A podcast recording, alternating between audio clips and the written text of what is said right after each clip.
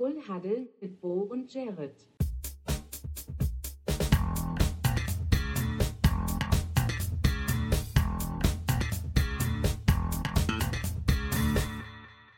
Full Huddle mit Bo und Jared. Moin, gute liebe Welt, herzlich willkommen zu Full Huddle, eurem Sportpodcast hier auf Spotify oder wo auch immer das gerade unterm Weihnachtsbaut äh, herschütteln tut. Ähm, mein Name ist Bo. Äh, ich habe mal wieder meinen wunderbaren Co-Kommentator Jared dabei, den ich mit einem herzlichen Full Halle. begrüßen darf. Ähm, heute Ja. reden wir heute über die folgenden Spiele. Wir beginnen mit der Partie zwischen äh, den Buccaneers und den äh, Falcons in Atlanta. Äh, die Falcons äh, mit der Aufgabe, die Tabellenführung zu verteidigen. Ob das geklappt hat, äh, schauen wir uns gleich an. Danach gucken wir auf das Overtime-Spektakel äh, der Baltimore Ravens gegen die äh, Los Angeles Rams gucken dann ein Footballspiel an, was wenig zu bieten hatte, Vikings gegen Raiders. Und den Abschluss machen dann die Bills, die äh, im Duell mit den Kansas City Chiefs das vermeintliche Topspiel dieses Wochenendes bereitet haben. Genau. Aber zuerst, Jared, wie geht's dir? Wie ist die Laune? Wie ist die Lage bei dir? Die Lage bei mir ist äh, gut. Sehr schön. Ich äh, fühle mich recht fit. Kommen wir gleich nochmal dazu, ist auch ein Thema heute. Ähm, ich bin tatsächlich das erste Mal jetzt bei einer Podcastaufnahme hier komplett alleine in the Hood. Miriam ist äh, weg. Die hat äh, ist, äh, Weihnachtsfeier ähm, fahren und die arbeitet halt nicht hier in. Die arbeitet woanders, sag ich mal, und da fährt sie dann extra hin und da ist sie dann auch ein bisschen länger. und macht da eine entspannte Zeit raus, sieht ein bisschen Familie noch besuchen und so und dementsprechend bin ich jetzt hier alleine und falls man, das kann ich schon mal nebenbei erwähnen, ich habe es jetzt tatsächlich geschafft, dass äh, unser Monster von äh, Katze äh, jetzt schläft neben mir, allerdings war das gerade eben noch nicht so, also ähm, falls sie da extrem viel rein miauen sollte im Hintergrund, man das irgendwie hört, äh, ich glaube die Noise Cancelling Geschichte von meinem Mikro ist recht gut, aber es könnte trotzdem sein, dass da ein Miauen zu hören ist. Das bin nicht ich, äh, sondern das ist tatsächlich die Katze die da, genau. Du kennst es ja schon von vielen Besuchen hier, die, die gerne mal extrem viel miaut, aber wie gesagt, jetzt gerade sie sich hier, ich habe hier ein schönes Nest gebaut aus einer, aus einer Decke. Ich kenne das Konnte auch immer konnte sie nicht anders von, als einzuschlafen. äh, extrem vielen Sprachnachrichten von dir. Also immer wenn wir so Sprachnachrichten austauschen, die so ein bis zwei Minuten gehen, dann äh, miaut sie da immer permanent rein. Das war ganz witzig. Ja, tatsächlich. Das ist, äh, das ist bekannt. Und Im Freundeskreis ist sie sehr bekannt. Alle Sprachnotizen, auch die von, von Miriam, sind immer voll von dem Gemiau von der Katze. Aber jetzt gerade, wie gesagt, habe ich es geschafft, dass sie schläft. Äh, von daher wollen wir sie nicht wecken. Aber falls es losgeht, äh, dass es hier rummiaut ohne Ende, dann wisst ihr Bescheid. Weil ich die Tür mal auflassen muss, weil sie mag das überhaupt nicht, wenn niemand da ist und dann die Tür zu ist und ich sitze in einem Raum. Da, da wird sie sauer. Und das wollen Ja. wir ja nicht, ne? Kein Stress Wir für sind Katze. jetzt, wir sind jetzt offiziell zweisprachig. Der eine Teil ist auf Deutsch, der andere ist auf äh, Ketzisch. Ketzisch. ketzisch. Nicht ketzerisch, aber ketzisch. Ähm, ja, ansonsten äh, haben wir, oder ja, habe ich, also ich habe ein tolles Wochenende mit dir erlebt. Wir haben uns besucht, ich habe dich besucht, äh, mal im, ja, bei dir in der Ecke, im schönen Odewäldle. Im Welt. Und ja, wir haben ein schickes Wochenende gehabt, muss ich dir nicht sagen, du weißt es. Äh, Für unsere ZuhörerInnen ist es neu. genau, aber ich die war wissen noch zum, nicht, zum Großteil war ich ging. mit dabei. Zum Großteil warst du mit dabei, genau richtig. Also wir haben uns quasi, wenn man will, äh, in die Krankheit gewellnist. Ja. Zumindest ein Teil von uns, 50 Prozent von uns hat es nicht überstanden. es gibt immer Ja, Verluste. wie geht's dir?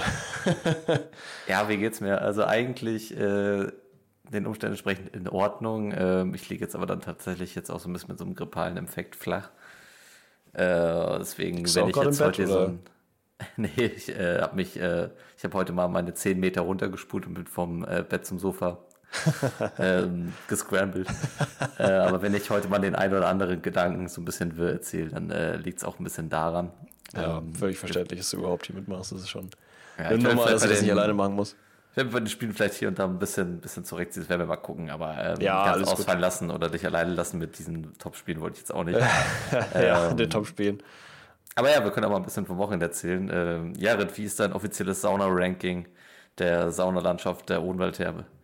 Also ich muss das offizielle, ja, das offizielle Ranking, ähm, ich würde tatsächlich, also ich erzähle mal erstmal, welche Sauna es gibt. Es gibt die, äh, die sogenannte Limonensauna, die heißt wirklich so, die hat an dem Tag oder halt immer einfach ein Limonenaroma.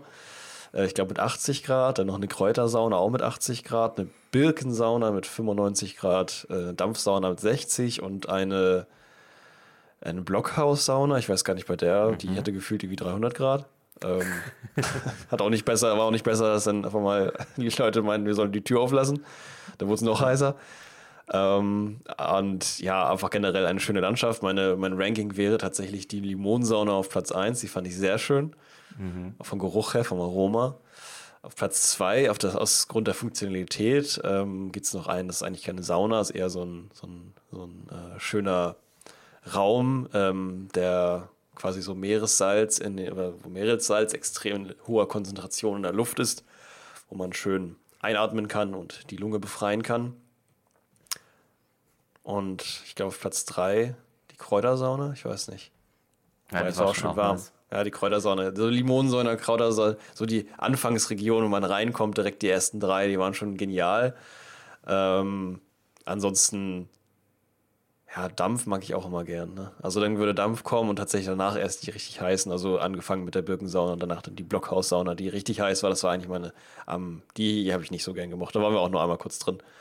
War aber auch Ja. schön. Also war alles natürlich auf einem Level schön. Was ich aber noch cooler fand, was für mich eigentlich der theoretische Platz 3 wäre vor der, ähm, äh, was war das denn? Was wäre denn Platz 3 gewesen? Ich glaube, die Kräutersauna. Ähm, ist die Dusch-Area, die es da gibt, mit dem, ähm, mit dem Tauchbecken, mit dem Eimer, den man sich über den Kopf kippen kann, mit den Schläuchen, mit den, mit den äh, Regenwaldduschen, wo man auf Knopfdruck warm oder kalt machen kann mit verschiedenen Lichtambiente dazu begleitet und dem äh, Eisbecken, also ein reines Highlight. Eine, eine reine Werbung für die Therme in Bad König, das äh, Thermalbad oder wie heißt es? Bad König? Odenwaldtherme heißt das Ding. Odenwaldtherme, Also wir haben uns, äh, in, wir haben es uns da richtig gut gehen lassen. Wir waren, glaube ich, irgendwie sechs Stunden in dieser Therme drin. Äh, ja. Ordentlich sauniert, äh, Thermalbad, war ein bisschen schwimmen. Ähm, ja, Ja. War, war echt gut. Ich kann mich da gut anschließend. Äh, ich fand die Lemonsauna, Sauna, glaube ich, auch mit am, am stärksten. Ähm, man hat ja irgendwie so ein bisschen seinen inneren Nudisten gechannelt an diesem, an diesem Oh ja, das stimmt. ich hatte auch das Gefühl, dass, Ist dass, dann immer weird, ja, das stimmt. dass das Nacktbecken extrem genossen hast. Das Nacktbecken fand ich krass, ja. Das muss ich auch sagen, stimmt. Das habe ich schon wieder ganz verdrängt. Ja, das ist so ein Ding, das ist, ich weiß jetzt nicht, äh, wie viel ihr da draußen jetzt so an Erfahrung habt mit äh, Nacktbereichen oder halt FKK. Ähm, es ist am Anfang immer ein bisschen weird, man weiß immer nicht, wie das ist. Und ich fand, vor allen Dingen war das auch das erste Mal, dass ich mit einem Freund, also mit meiner Freundin, klar, aber ist ja normal, also normal sieht man Freunde ja so an sich, also zumindest in meiner Welt nicht unbedingt immer nackt. So, und das dann irgendwie zusammen dann unterwegs zu sein, das kann, kann man sich weird vorstellen, aber ich muss sagen, im Endeffekt war es das über, also war es überhaupt nicht. Ist auch generell so. Also kann man mal rausgeben, ist nicht so schlimm, wie man sich vorstellt, wenn man sich schlimm vorstellt. Es war sehr schön und äh, das, das Schwimmen, nackt schwimmen, ist natürlich noch der absolute Klassiker. Also es ist geil. Also für mich ist es jetzt ein Klassiker. So. Für mich war es vorher keiner. Das auch überlebt. Ja, ansonsten Ja, so sieht's aus. haben wir natürlich noch die Weihnachtsmärkte in der Umgebung ein bisschen unsicher gemacht. Ähm, äh, an der Stelle der Michelstädter Weihnachtsmarkt, der ist äh, Oh ja, Props. sehr, sehr empfehlenswert. Ähm, ich habe letztes Jahr schon immer sehr viel von dem geschwärmt. Äh, jetzt hat Jahre den auch endlich mal live gesehen. Ja. Ähm, ist tatsächlich hier in der Umgebung große Attraktion. Also es fahren tatsächlich auch äh, Busse von Frankfurt aus äh, irgendwie die Stunde runter, nur um hier dann ja, das, ja, 40 Minuten ist nicht ganz eine Stunde, aber trotzdem eine beachtliche Strecke für so Tagesausflüge und ähm, dann ja, kommen immer ganze Busse voll mit Tourismus nur für diesen Weihnachtsmarkt. Aber der bietet auch echt sehr, sehr viel. Ja, das stimmt. Das ist wirklich ein sehr, sehr schöner Markt mit den kleinen Gässchen und sowas alles. Also wer da in der Nähe wohnt, äh, liebe Grüße, kann man auf jeden Fall mal hingehen. Äh, ist eine sehr, sehr, sehr schöne weihnachtliche, ja, einfach eine weihnachtliche Stimmung. Also ist richtig schön. Auch der verschiedene Wein, der Glühwein, natürlich, den es da gibt, gerade in der Winzerregion. Die äh, Menschen, die in der Winzerregion wohnen, werden das kennen. Für mich ist es eher recht neu. Für dich sollte es jetzt ja auch nicht, auch nicht selbst, selbstverständlich sein. Äh, Ja, nach der naja, gewissen Zeit hab ja- schon, aber Aber ich habe ja auch drei Jahre im Weinhandel gearbeitet, also ich kannte das so. Ja, nicht also das ist Nahen, klar. aber ich kannte Wein auch, bevor ich, bevor ich eine, eine Beziehung nach, nach, äh, nach Hessen gehabt habe. Aber ich meine halt in der Art und Weise mit dem Weihnachtsmarkt meine ich, dass man da äh, quasi äh, dann ähm, nicht nur Glühwein kriegt, sondern man kriegt Glühwein und da steht dann eben auch von welchem Winzer das ist oder es ist ein Winzerstand. Und die äh, schenken den dann aus. Dementsprechend, das ist ja so, dass nicht jeder Glühwein gleich schmeckt, so wie auf dem Weihnachtsmarkt jetzt hier in Hamburg das teilweise der Fall sein kann. Ja, Sondern, ich glaube, äh, es gibt schon ein bisschen speziellere und das ist, war auch sehr schön, sich da so ein bisschen durchzu ge, Genusse wurzeln, sag ich mal so. äh, ich glaube, so erfahrungsgemäß sind wir mit Norddeutschland ja ein bisschen geerdeter, was Glühwein angeht. Da ist halt Ja. überall im selben Pot der gleiche Glühwein drin. So. Der, der 1 Liter Christkindl 2,50 Genau. Glühwein. Der Nürnberger Christkindlglühwein, der Klassiker. da ist wahrscheinlich überall drin. Was mir aber auch Ja. aufgefallen ist, ist tatsächlich, dass es äh, auf den Weihnachtsmärkten, also wir waren ja auf zwei, wir waren ja noch in, äh, in einem Nachbarort, und da gab es auf beiden eigentlich sowas wie Lumumba oder so. Zumindest habe ich es nicht, ich habe irgendwie jedes Mal gesagt, dass es so ist, aber dann nie darauf geachtet, ob es auch wirklich stimmt. Ich hatte aber so das Gefühl, dass es sowas dann eher weniger gibt, weil halt der Glühwein so im Vordergrund steht, was ja völlig verständlich ist für die Region. Ja, ist nicht so, genau. nicht so hier, das stimmt. Mhm, das ist mir noch aufgefallen. Haben wir uns aber selbst versorgt mit, ne? Also wir sind trotzdem an unseren Lumumba gekommen, sowas nicht. selbst äh, sind die Männer in dem Fall. So ist es. Äh, und ja, dementsprechend haben wir dann ein schönes Wochenende verlebt und auch äh, ja, footballmäßig da auch schön reingegrindet am Sonntag. Genau, mit einer Partie, die wir tatsächlich dann ja auch zusammen äh, in Vollzeit geguckt haben. In Vollzeit Genau. klingt, klingt weird, aber wir haben das ganze Spiel geguckt. Ja, Ähm, Vollzeit, Full Herde, Full Time. Ähm, So bevor wir aber auf das Topspiel der NFC South äh, zu sprechen kommen, äh, sind noch ein paar Dinge in der NFL, in der NFL generell passiert. Ähm, sollen wir mit der, News. Du, du, du, sollen wir mit der äh, Verletzung von ähm, Herbert anfangen? Oder hast Ja, nee, ich habe mir tatsächlich zu Thema? den NFL News habe ich mir diesmal gar keine Notizen gemacht. Schande, Okay, das über, heißt, mich. wir- Schande über mich. Das heißt, ich, äh, ich äh, ja. Du lässt dich treiben von dem, was ich zu erzählen Ich, habe. la ich lasse mich träumen von dem, was, was, was du zu sagen hast. Also, ähm, ähm, Verletzung von Herbert, warte mal kurz.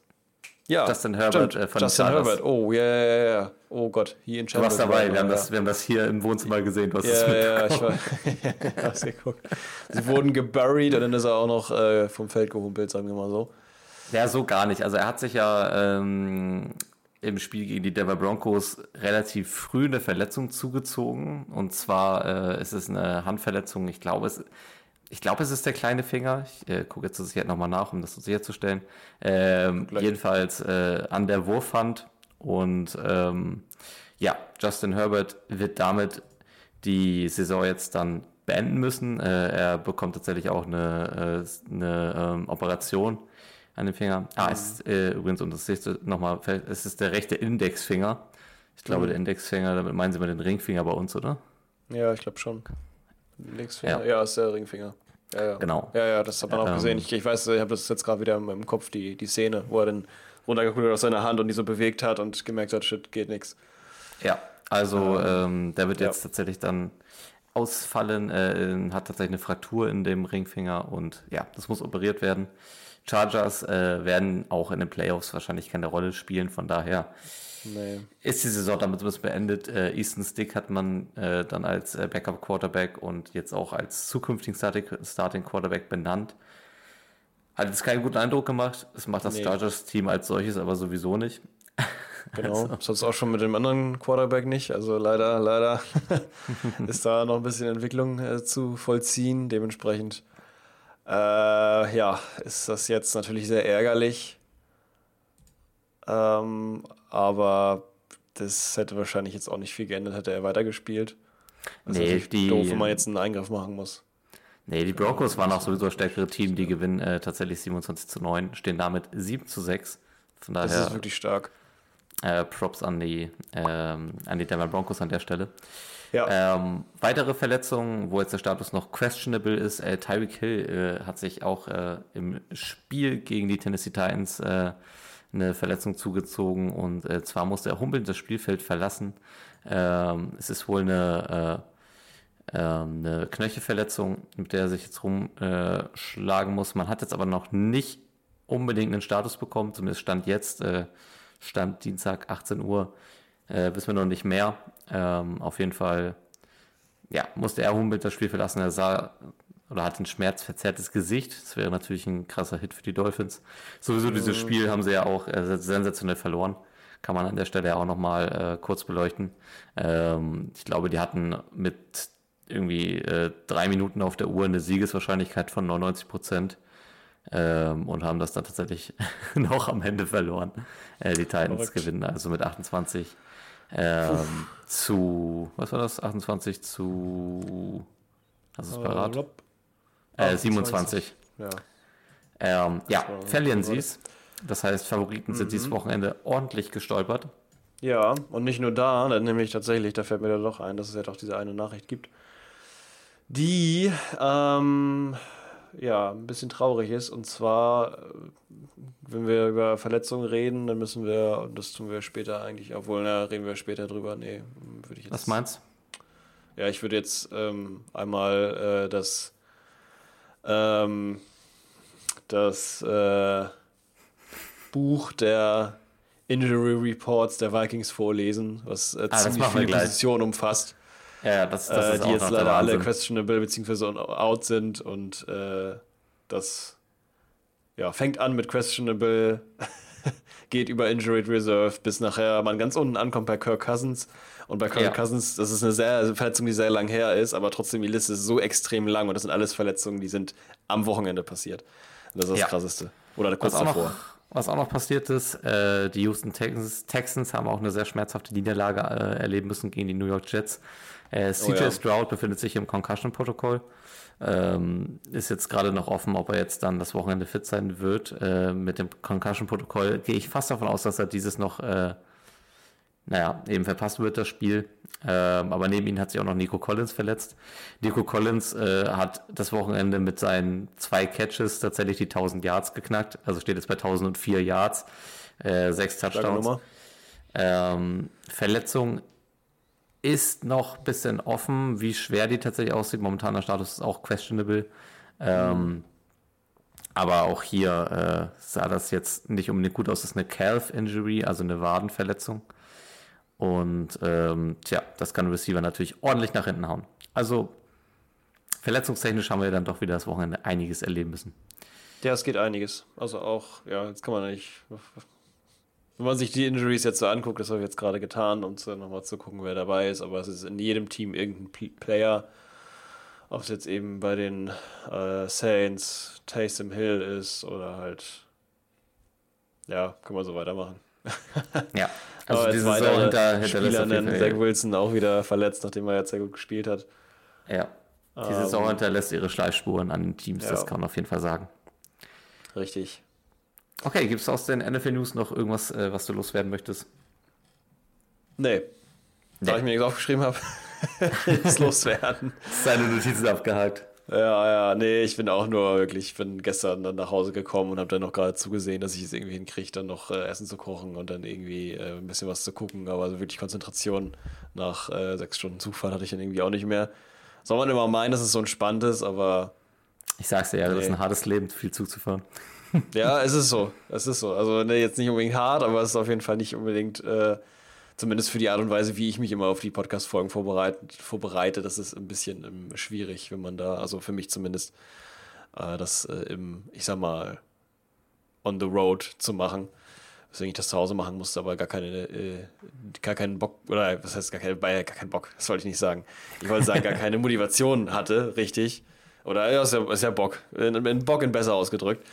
Ähm, mich noch ranzusetzen und dachte ich, mache ich das heute, aber dann ist heute der Tag sowas von dermaßen in die Hose gegangen, dass ich so extrem lange arbeiten musste und so, dass ich gar keine Zeit mehr hatte. Und äh, ja, bin jetzt quasi gerade just vor dieser Podcast-Aufnahme mit dem Spiel Vikings, äh, Vikings äh, hier Raiders. Vikings Raiders äh, gerade ist wieder reingekommen, um äh, oder fertig geworden. Dementsprechend gar keinen Platz für sowas anderes. Aber Okay. es ist ja gut, dass du daran gedacht hast. Genau. Ähm, So. Lass uns mal anfangen mit äh, Tampa Bay gegen Atlanta. Und Ja. zwar sind die Tampa Bay Buccaneers zu Gast in Atlanta bei den Falcons und äh, gewinnen tatsächlich dieses äh, ja, vermeintliche Topspiel. Ich meine, hier treffen die äh, zwei Teams gegeneinander und kämpfen um die Krone der NFC South. Es ist die schwächste Krone der NFL, ganz klar gesagt. Äh, wir haben jetzt Mhm. äh, nach diesem Spiel kein Team mit einem Winning Record in dieser Division. Ähm, das ist schon beachtlich, aber wir hatten ja dasselbe Phänomen, glaube ich, auch letzte Season schon mal. Ähm, Also nichts Mit Tom Neues. Brady äh, noch, der dann gerade noch mit irgendwie fünf Wins oder was weiß ich, das war unglaublich schlecht, dann noch in die, in die Playoffs gekommen ist. Ich glaube, ganz so schlimm war es nicht, aber es war schon frech wenig. Also es war stimmt. schon sehr, wenig. Also ging es zu allen anderen, genau wie jetzt, dass dann halt äh, Tampa Bay auf Platz 3 äh, da steht von, von der, oder ich weiß gar nicht, wo die jetzt stehen, auf jeden Fall sehr weit oben mit ihrem Standing 6-7, passen die halt gar nicht zu den ganzen 10-3 oder äh, 9, was weiß ich was, Teams da. Also im Das, Playoff äh, sind ja die, so die, wirklich. äh, die Plätze dann ja auch für die Division Leader dann halt gebuckt. Genau. Ähm, Sind sie ja auch, aber es sieht halt weird aus. aber es wäre sehr, sehr äh, komisch, wenn außer dem Division Leader noch irgendjemand in den Playoffs mitspielen würde. Also das, da, die Division habe ich in der Hinsicht eigentlich schon abgeschrieben. Auch weil ich da vom Niveau einfach das nicht sehe. Also. Nee. Eher nicht, eher nicht. Ja, aber Genau, uns wir in das befinden- Spiel reinbringen. Ja, wir befinden uns im Mercedes-Benz Stadium in Atlanta. Äh, ein sehr schönes Stadium, in dem die Tampa Bay Buccaneers äh, das Spiel eröffnen in der ersten Halbzeit mit einem Field Goal von Chase McLaughlin, 55 Yards. Geht's da äh, für drei Punkte. Danach direkt die Antwort von den äh, Falcons mit einem, auch mit einem Field Goal von Young Ho Koo der nach, äh, mit 20 Yards einmal ja, den Ball versenkt. Äh, danach geht es weiter im zweiten Quarter. Erst wieder scoring-technisch. Äh, der Touchdown von Baker Mayfield, ein Yard Run, klassischer Baker Mayfield Deluxe Touchdown. Um, zu einem Stand von 10 zu 3 für die Tampa Bay Buccaneers. Danach ein Touchdown gefolgt äh, von den Falcons. Von Kyle Pitts 36 Yards, äh, von Desmond Ritter ähm, mit Extra Point, das heißt ein Stand von 10 zu 10. Als nächstes haben wir einen spannenden Safety von Keenis Smith, der getackelt wird von äh, Patrick O'Connor. Ähm, also ein Stand von 12 zu 10 für die Buccaneers. Die Buccaneers haben den Safety verursacht. Ähm, ja, dann geht es weiter im dritten Quarter. Da ist der einzige äh, scoring-technische äh, Moment von Rashad White, der schön 31 Yard ähm, Receiving, äh, Receiving Touchdown hinlegt, genau. Ich wollte gerade sagen Run macht, aber nein, Receiving. Äh, von Baker Mayfield fängt er einen Pass, 31 Yards zu einem 19 zu 10 Standing. Ähm, Im vierten Quarter passiert ein bisschen mehr.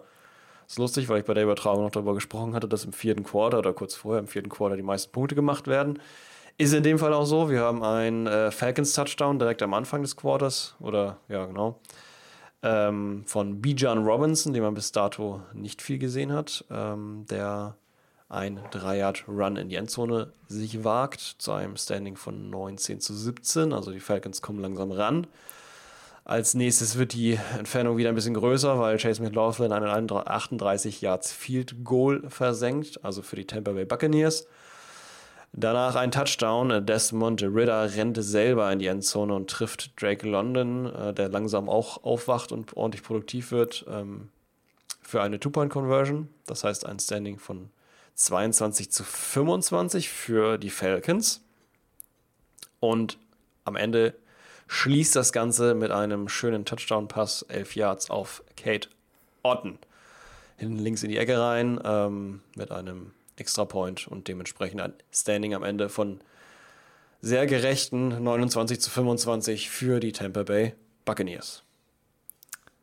Ja, ähm, So wir haben das ja zusammen geguckt, dieses Spiel, und wir waren uns eigentlich die ganze Partie über einig, dass das hier zwei Teams sind, die sehr stark auf Augenhöhe agieren. Ja. Als ich dann in die Zahlen reingeguckt habe, war ich sehr verwundert, dass Atlanta Yards technisch doch so viel mehr abgerissen hat.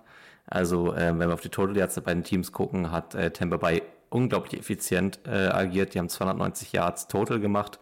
Daraus 29 Punkte zu machen, ist schon respektabel. Ja. Ähm, und äh, wenn wir das gegenüberstellen, hat Atlanta 434 Total Yards zusammengekriegt. Das ist schon krass. Daraus nur 25 Punkte. Äh, in der Possession Time ist das, Spiel, ist das Bild tatsächlich ein bisschen geflippt. Äh, sehr ausgeglichen. Buccaneers haben sogar mit 31 äh, Minuten und 40 Sekunden den Ball etwas länger als die Falcons. Aber da würde ich sagen, es kann man schon 50-50 sagen. Und ähm, so sah das Spiel eigentlich auch mehr aus. Ähm, ja, ich, denke, ich, ich werde in diesem Leben kein Fan mehr von Desmond Ritter. Von Desmond Ritter? Nee, ich auch nicht. Zu Recht auch nicht. Ich weiß auch nicht, ob der jetzt wieder vielleicht eventuell wieder gebencht wird, wegen, weil nicht produktiv genug und da wieder Tyler Heinecke rankommt. Keine Ahnung, was sich Arthur Smith da denkt. Ich sehe es nur so, dass, ähm, also ich schätze mal jetzt, um zu den Yards zu kommen, wo du gerade drüber gesprochen hast, ich denke mal, das ist so, wir haben ja leider die Situation, das hat man auch fast nur wahrgenommen, wenn man äh, das Spiel live geguckt hat, dass ähm, ähm, ja, auf jeden Fall mal mindestens so ungefähr um die 100 Yards ähm, mehr offensiv von den Falcons. Daher kommt, dass äh, Yang Hoku, der ja ähm, schon ganz gut zumindest ein Field Goal versenkt hat über 20 Yards, mhm. äh, gezwungen wurde durch das äh, nicht allzu starke Play-Calling meiner Meinung nach von äh, Arthur Smith, ähm, zweimal über 50 Yards zu kicken. Und das hat er dann halt eben nicht geschafft, ähm, womit er jetzt auch aus der aus der Rankingliste der besten Kicker, er war ja der beste Kicker bis zu diesem Moment, wo er verkickt, verkickt hat, aus über 50 Yards auch völlig normal. Ja, also ich glaube, aber er wollte es so, ja, es musste sein, Arthur Smith also war da sehr begeistert von. Ja, in Zahlen waren es ja, glaube ich, ein 52 Yard Field Goal Versuch zuerst, der daneben ging. Und genau. dann, glaube ich, nochmal ein 56 Yard, ne? Genau, also ja, 54, 56, irgendwie sowas habe ich auch im Kopf, genau. Und ja, das ähm, hat dafür gesorgt, dass natürlich mehr Yards auf dem, auf dem Ding waren, weil eigentlich, äh, das waren natürlich äh, Spielzüge, die produktiv waren, aber nachher, oder ja, relativ produktiv waren äh, und dann jetzt nichts gelaufen sind. Davon hatten die ein paar mehr. Ähm, wahrscheinlich scoring-technisch kann man das dann auch so ein bisschen einordnen. Das war halt so ein Ding auf Augenhöhe.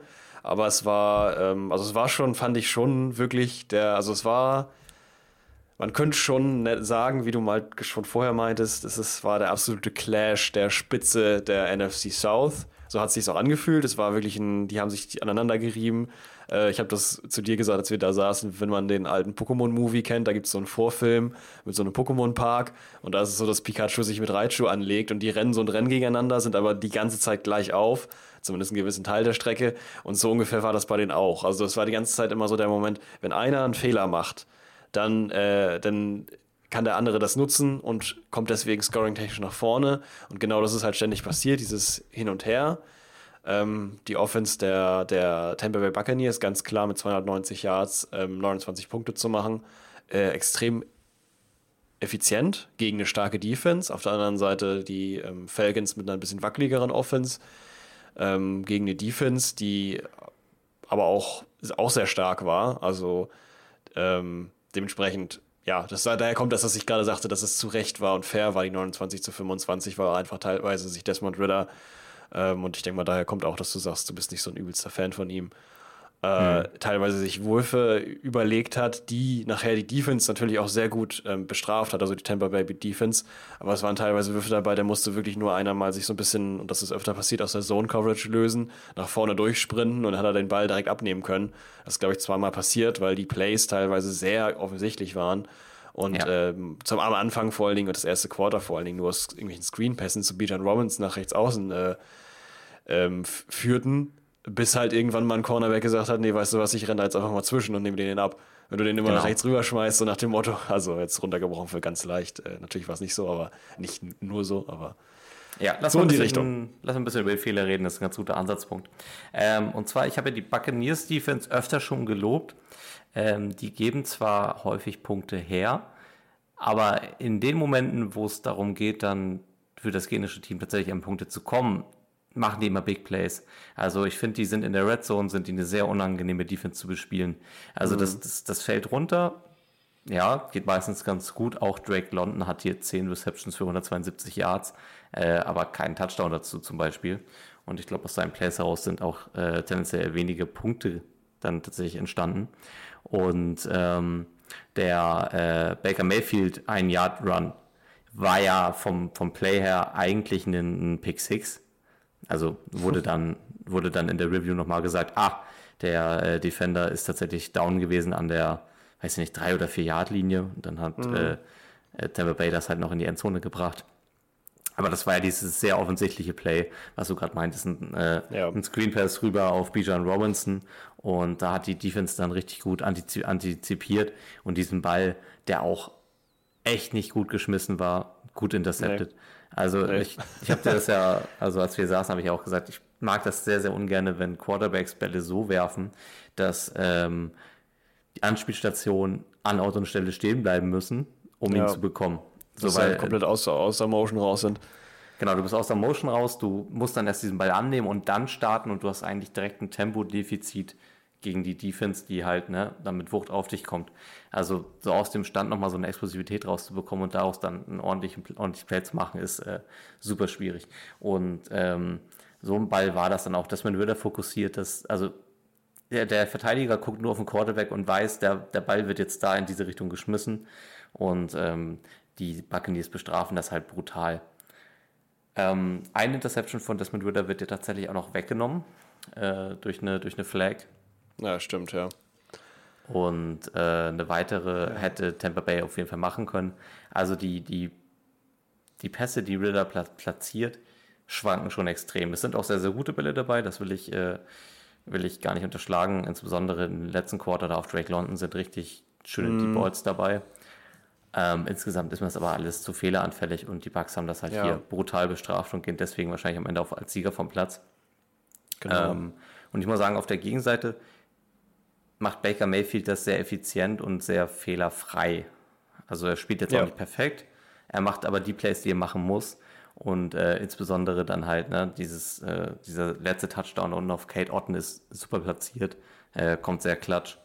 Und das sind solche, solche Siege, die der Teammoral, glaube ich, un unglaublich viel geben und äh, die jetzt den Quarterbacks bei den Falcons echt fehlen. Ja, auf jeden Fall. Und das finde ich sowieso, deswegen habe ich am Anfang halt eben auch schon äh, Arthur Smith so ein bisschen angezählt, sag ich mal, mache ich ja generell gerne. Also wenn ich glaube, wenn man uns beide einordnen müsste, wenn man uns beide einordnen müsste nach, nach ähm, wie, äh, wem schiebt man den, den, den äh, Peter, den schwarzen Peter immer zu, sag ich mal. Ähm, wenn irgendwas falsch ist oder sowas, ich nehme dann da vielleicht ein bisschen früher mal gerne den Head Coach äh, zur Rechenschaft, zumindest wenn ich was über läng längere Zeit sehe. Und in dem Fall äh, muss ich sagen, also erstmal ist mir Arthur Smith als Person natürlich sehr, leider sehr unsympathisch, muss ich leider zugeben. Mhm. Ähm, aber das soll nichts damit zu tun haben, dass äh, ähm, das jetzt irgendwie, Andy Reid mag ich auch nicht, aber trotzdem, obwohl, naja, kommen wir später zu. den, über den habe ich auch tatsächlich auch noch ein paar Worte vorbereitet. Ähm, ja, ich auch. Aber ja, zu Recht auch. Ähm, dazu später. Ähm, bei Arthur Smith finde ich halt das, oder ich finde es halt interessant bei den, oder ich weiß halt nicht, woran es liegt. Bei den Falcons ist irgendwie das Problem, die haben jetzt bisher immer nicht die, die Mega-Spieler am Start. Also jetzt Marcus Mariota letzte Saison, äh, ich weiß nicht, ob es davor irgendwie Fitzpatrick war oder äh, muss ich tatsächlich nochmal gucken. Aber trotzdem waren deren, deren, ähm, ja, deren Erfolge sind immer ausgeblieben. Die sind immer so ein Team wie jetzt halt, so 6, 7, das ist jetzt nicht schlecht, aber es ist auch nicht super gut im Vergleich zur restlichen Liga, in der Division natürlich schon. Ähm, und das gibt mir irgendwie ein bisschen zu denken. Und gerade wenn das dieses Play, Play-Calling und so und dieser ganze Style, der sich da so ein bisschen rumdreht, ich finde in dem gesamten Scheme, was so zu, zu gegeben wird, womit jetzt Desmond Ritter in dem Fall arbeiten muss, damit kommt er besser klar als Taylor Heineke, weil er so ein bisschen mehr die an Stationen Station füttert, die auch gefüttert werden sollen. Das heißt, Drake London wird viel ähm, reingebracht, Elgire wird viel reingebracht, Bijan Robinson halt eben auch. Er nutzt beide ziemlich gut. Das finde ich schon okay, deswegen kann ich verstehen, dass sie Desmond Ritter genommen haben. Ähm, der hat halt andere Vorteile. Äh, Taylor Heinecke hat auch, auch wieder, bringt auch Sachen mit, die, die er besser kann auf jeden Fall. Und da geht es gerade auch viel ums Passen. Also, ja, ich äh, weiß nicht, wo, was das soll und wo die sich hinbewegen werden, aber ähm, ich kann mir vorstellen, dass das langsam auch die ersten äh, richtigen Kritiker und nicht nur so ein komischer Troll, der hier äh, einen Podcast, einen kleinen Podcast hat, mhm. auch vielleicht so ein bisschen anfangen, in seinem Stuhl zu sägen und zu sagen, ah, vielleicht, wenn man irgendwie drei, vier, fünf Mal hintereinander das gleiche, den gleichen Play callt und einfach darauf hofft, dass der beste Kicker der Liga bis zu dem Zeitpunkt einfach mal äh, fast, fast 60 Yard Ball da irgendwie versenkt. Äh, nach dem Punt kicken wir jetzt quasi nur noch Field Goals, so nach dem Motto. Das äh, weiß ich nicht, weiß ich nicht. Also hm. ist ja auch nicht immer so, aber sah jetzt gerade ziemlich danach aus in dem Spiel. Ja. Ja, wir, haben, wir, sind ja, wir sind ja schon eine relativ äh, große Taylor Henneke Lobby. Ähm, ich glaube, es liegt einfach daran, dass, dass er vom Spielstil, glaube ich, auf dieses Falcons-Team gerade besser aufpassen würde. Ich glaube, dass das, was Arthur Smith will und weshalb Ritter auch gesetzt ist unter ihm, äh, ist, dass er dieses higher Ceiling jagt.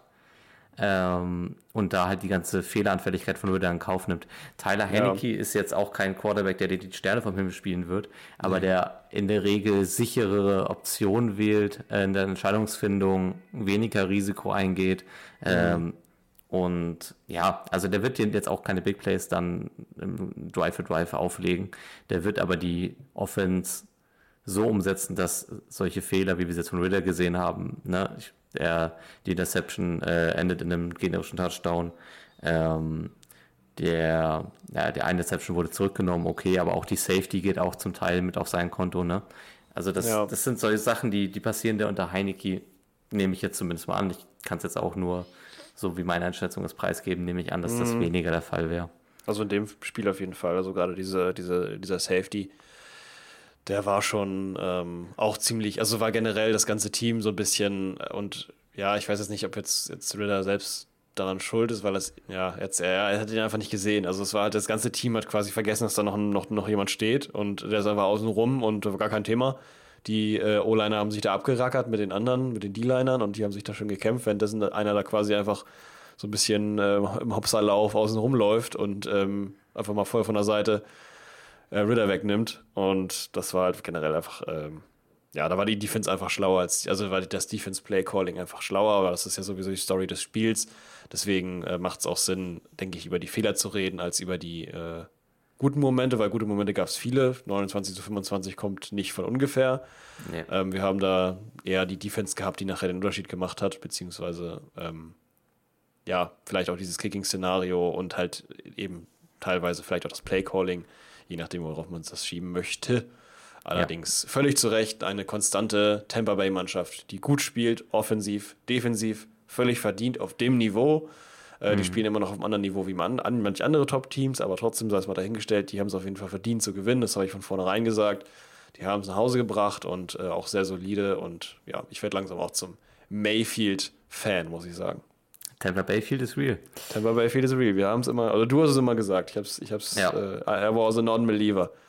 Ähm, ja, also die Defense wirkt einfach auch hungrig. Also um yes. dieses Safety Play nochmal auch ne, ein bisschen zu beschreiben, wie es zustande kam. Also wir haben die Situation, dass die Falcons halt nach einem ähm, gegnerischen Punt äh, kurz vor einen Endzone ähm, ne, beginnen müssen.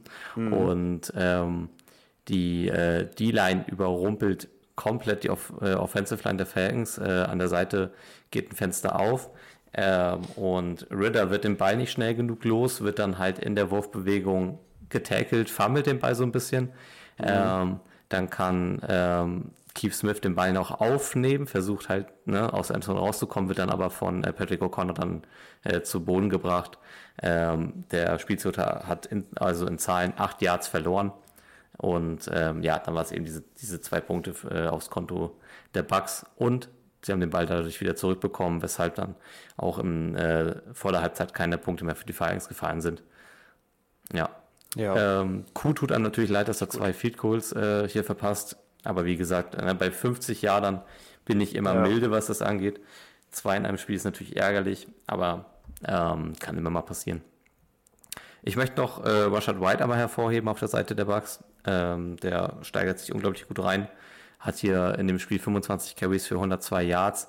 Ist aber auch extrem viel im, äh, im Passgame involviert. Äh, macht da nochmal 30 Yards oben drauf. Das heißt, von den 290 Yards, die Tampa Bay erzielt hat, kommt er fast alleine auf die Hälfte. Also der, mm, der wird sehr, sehr viel stark. gefeatured. Ja, auf jeden Fall. Ja, ging da auch besser. Ähm, durch die Luft war da irgendwie ziemlich viel, weil die Defense der Falcons ja auch wusste, was sie tut. Und die ist ja auch keine schlechte Unit, auch wenn man jetzt die Offense ein bisschen auszählen kann oder wir die Offense gerade ziemlich ausgezählt haben. Ja. Äh, aber auch wie gesagt, da 25 Punkte kommen auch nicht von ungefähr. Aber trotzdem ähm, ist die Defense nicht zu vernachlässigen. Und da trotzdem so durchzurasieren, äh, das ist schon eine starke Nummer, ja. Ja, und dadurch, dass man halt ähm, White auch so viel gefeatured, gefeatured hat, äh, hat man natürlich auch extrem viel Zeit von der Uhr genommen.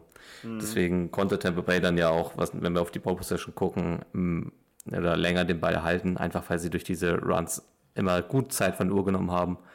Und ähm, ja, dann auch in die Situation kommen, dass sie diesen äh, Game-Winning-Drive äh, mit äh, Kate Otten dann zu Ende bringen können. Mhm. Aber es waren sehr unterhaltsame Spielchen, ich habe es gerne gesehen. Ja, fand ich auch. Also wurde gerade zum Ende auch nochmal, da gab es dann ein paar Momente, wo man ein bisschen jubeln konnte und so. Das war ganz schön, also hat mir auch Spaß gemacht, war für dann dem Abend sogar das einzige Spiel, was, was halt richtig, äh, wobei es war auch das einzige, was wir richtig geguckt haben. Ähm, ja. Grüße gehen, raus, Grüße gehen raus an Red, Red Zone. Aber es wäre wahrscheinlich sonst auch nicht spannend gewesen an diesem Abend, wenn wir nicht Red Zone dann danach geguckt hätten, nämlich die nächste Spielpartie. Ähm, da sind wir dann nämlich, da waren ein paar mehr spannendere Spiele, die wir uns äh, genommen haben. Wobei, wie gesagt, ich auch nicht damit gerechnet hätte, dass Tampa Bay gegen, äh, gegen, gegen Atlanta so wird. Ähm, ja. Schauen wir mal, wie es weitergeht. Nächste Woche spielen äh, Atlanta gegen die Panthers. Also ich würde mal sagen, die stehen quasi oh. jetzt schon 7-7. Äh, Und Tampa Bay spielt gegen Green Bay. Das ist auch sehr interessant. Die haben es ein ja. bisschen härter. Also es könnte sein, dass tatsächlich die Falcons nächste Woche wieder, wieder äh, die Hand drauf haben. Wobei die, ja, genau, ja. Ich weiß jetzt Weißt nicht, du- die. Weißt du, was das Worst Case ist für die Falcons? Na? Die Playoffs zu äh, erreichen. Einfach, Ja, wenn, man, wenn man sich dann dieses ganze Arthur Smith-Ding nochmal schön redet. Und Mhm. ähm, ich glaube, du brauchst es, dass du jetzt in dieser, ne, in dieser schwächeren Division und auch in der schwächeren äh, NFC generell, ähm, dass du es nicht schaffst, um wirklich den Trainer ernsthaft in Frage zu stellen. Weil sonst heißt es, ah ja, wir haben ja die Playoffs mit ihm erreicht. Wieso nicht normal? Und Ja. ähm, ja, das Team hat eigentlich zu viel Potenzial, als dass du da jetzt ähm, die Spieler anzweifeln könntest.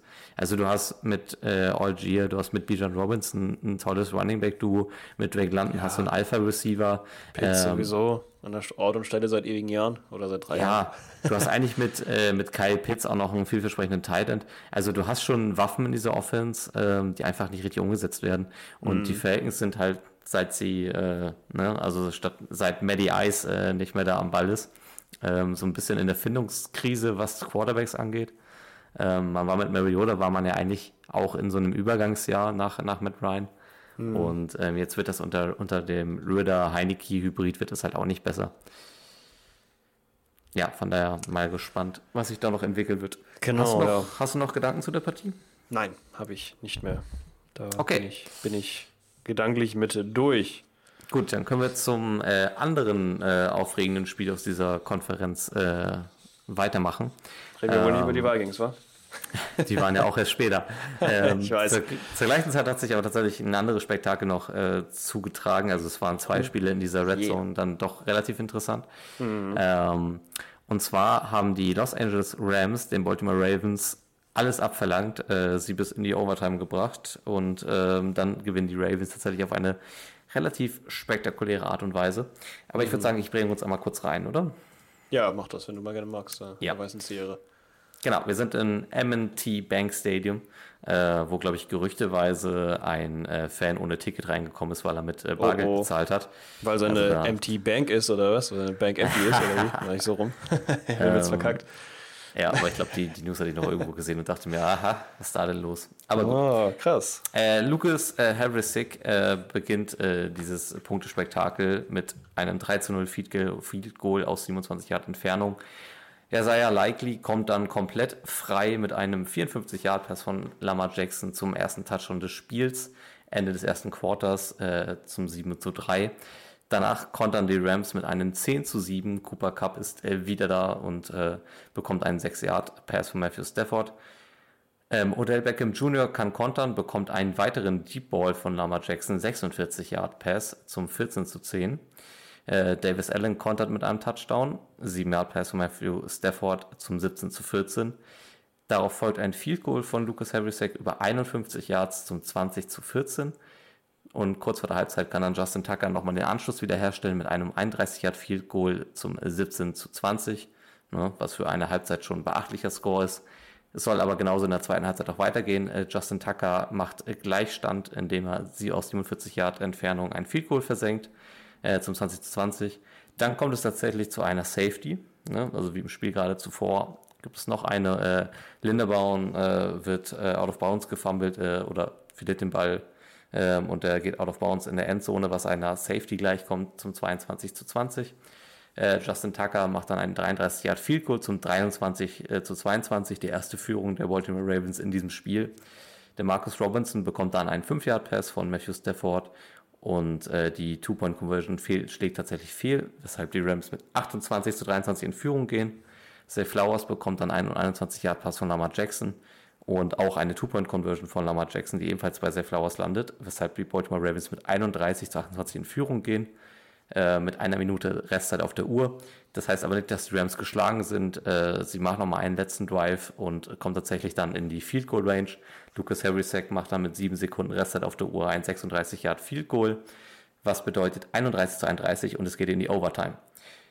Die Overtime beginnt dann äh, mit den Ravens mit einem Free and Out. Sie geben den Ball äh, den Rams. Die Rams können aber auch keine Punkte aufs Score bringen und müssen tatsächlich punten. Und aus diesem Punt macht dann Tylen Wallace das äh, Spiel oder das Play des Spiels einen 76 Yard Punt Return Touchdown und lässt damit Baltimore höher schlagen. Das Stadion explodiert 37 zu 31, damit der Endstand. Genau, so sieht's aus.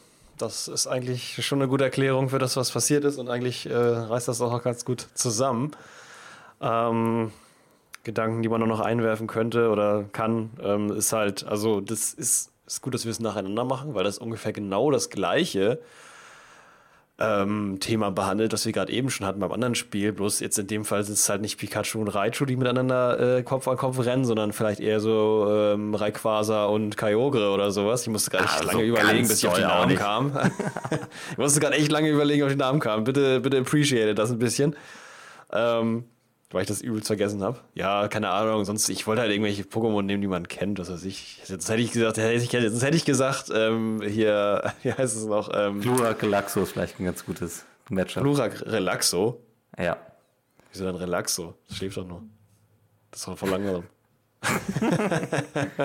Na gut, Relaxo versus Relaxo wäre vielleicht das nächste Game, worüber wir reden. Das wäre vielleicht so Relaxo versus ja Relaxo. das, das verhalten wir mal im Kopf genommen. Naja, okay, Pokémon. Naja, auf jeden Fall. Ähm, Das erfolgt me? seit Michelstadt, ne? You Seit wir in Michelstadt überall Pokémon gesehen haben, ist das im Kopf. das ist wirklich so, ne? Ja, ja, das kam irgendwie daher. Das, weil aus irgendeinem Grund ist irgendwie in äh, Michelstadt jetzt erst äh, die erste Generation Pokémon angekommen. Äh, das kann man da überall kaufen und ist überall in den Fenstern drin irgendwie. Ich weiß nicht, ob das scheint irgendwie die Leute Es- da anzulocken. Es ist es irgendwie gibt scheinbar so ein einen- Kauf. Es gibt einen Wolleladen, äh, der ganz cool gemacht ist, so mit veganer Wolle und, äh, und all dem ganzen Sach. Aber der hat sich dann mit so äh, Fensterstiften ganz viele Pokémon an die Fensterscheibe gemalt und man fragt sich so, okay, wo ist der Bezug, außer dass da vielleicht ein Pokémon-Fan halt im Laden steht, keine Ahnung. Ist, ja, ist, so, schon- ist so. Steht, glaube ich, ist, glaube ich, äh, die Person, die da arbeitet, auf jeden Fall ein Pokémon-Fan. Ja. Ähm, spannend, also ja, so, so daher, daher kam das, genau. Danke fürs Einordnen. Ähm, Ähm, aber also ich- wir haben auf jeden ich- Fall zwei auf einer Augenhöhe. Ja, ich fühle dich extrem. Niveau. Ähm, ich finde es super spannend, dass man Matthew Stafford und Lamar Jackson hier äh, auch stat-technisch so nah beieinander hat. Also Ja. ähm, mal zum Vergleich, Matthew Stafford 23 Completions bei 41 Attempts für 294 Yards und drei Touchdowns. Lamar Jackson 24 Completions bei 43 Attempts für 316 Yards, drei Touchdowns und eine Interception. Ähm, die haben beide gute Spiele gemacht. Stafford bisschen sicherer und bisschen konsequenter. Lamar Jackson war irgendwie in einem Dauerscramble, was auch damit zusammenliegt, dass die Rams die Line unglaublich dominant auftrat. Also die, die O-Line der Baltimore Ravens äh, hat einen sehr wackeligen Eindruck gemacht im Gesamtspiel. Also ich habe Jackson, also Jackson ist sowieso auch ein Quarterback, der gerne scrambled, gerne Runs einschlägt. Aber er musste es in diesem Spiel auch verdammt oft. Ja, Ähm, richtig. Das hat ihn auch so ein bisschen den ganzen offensiven Hintern gerettet.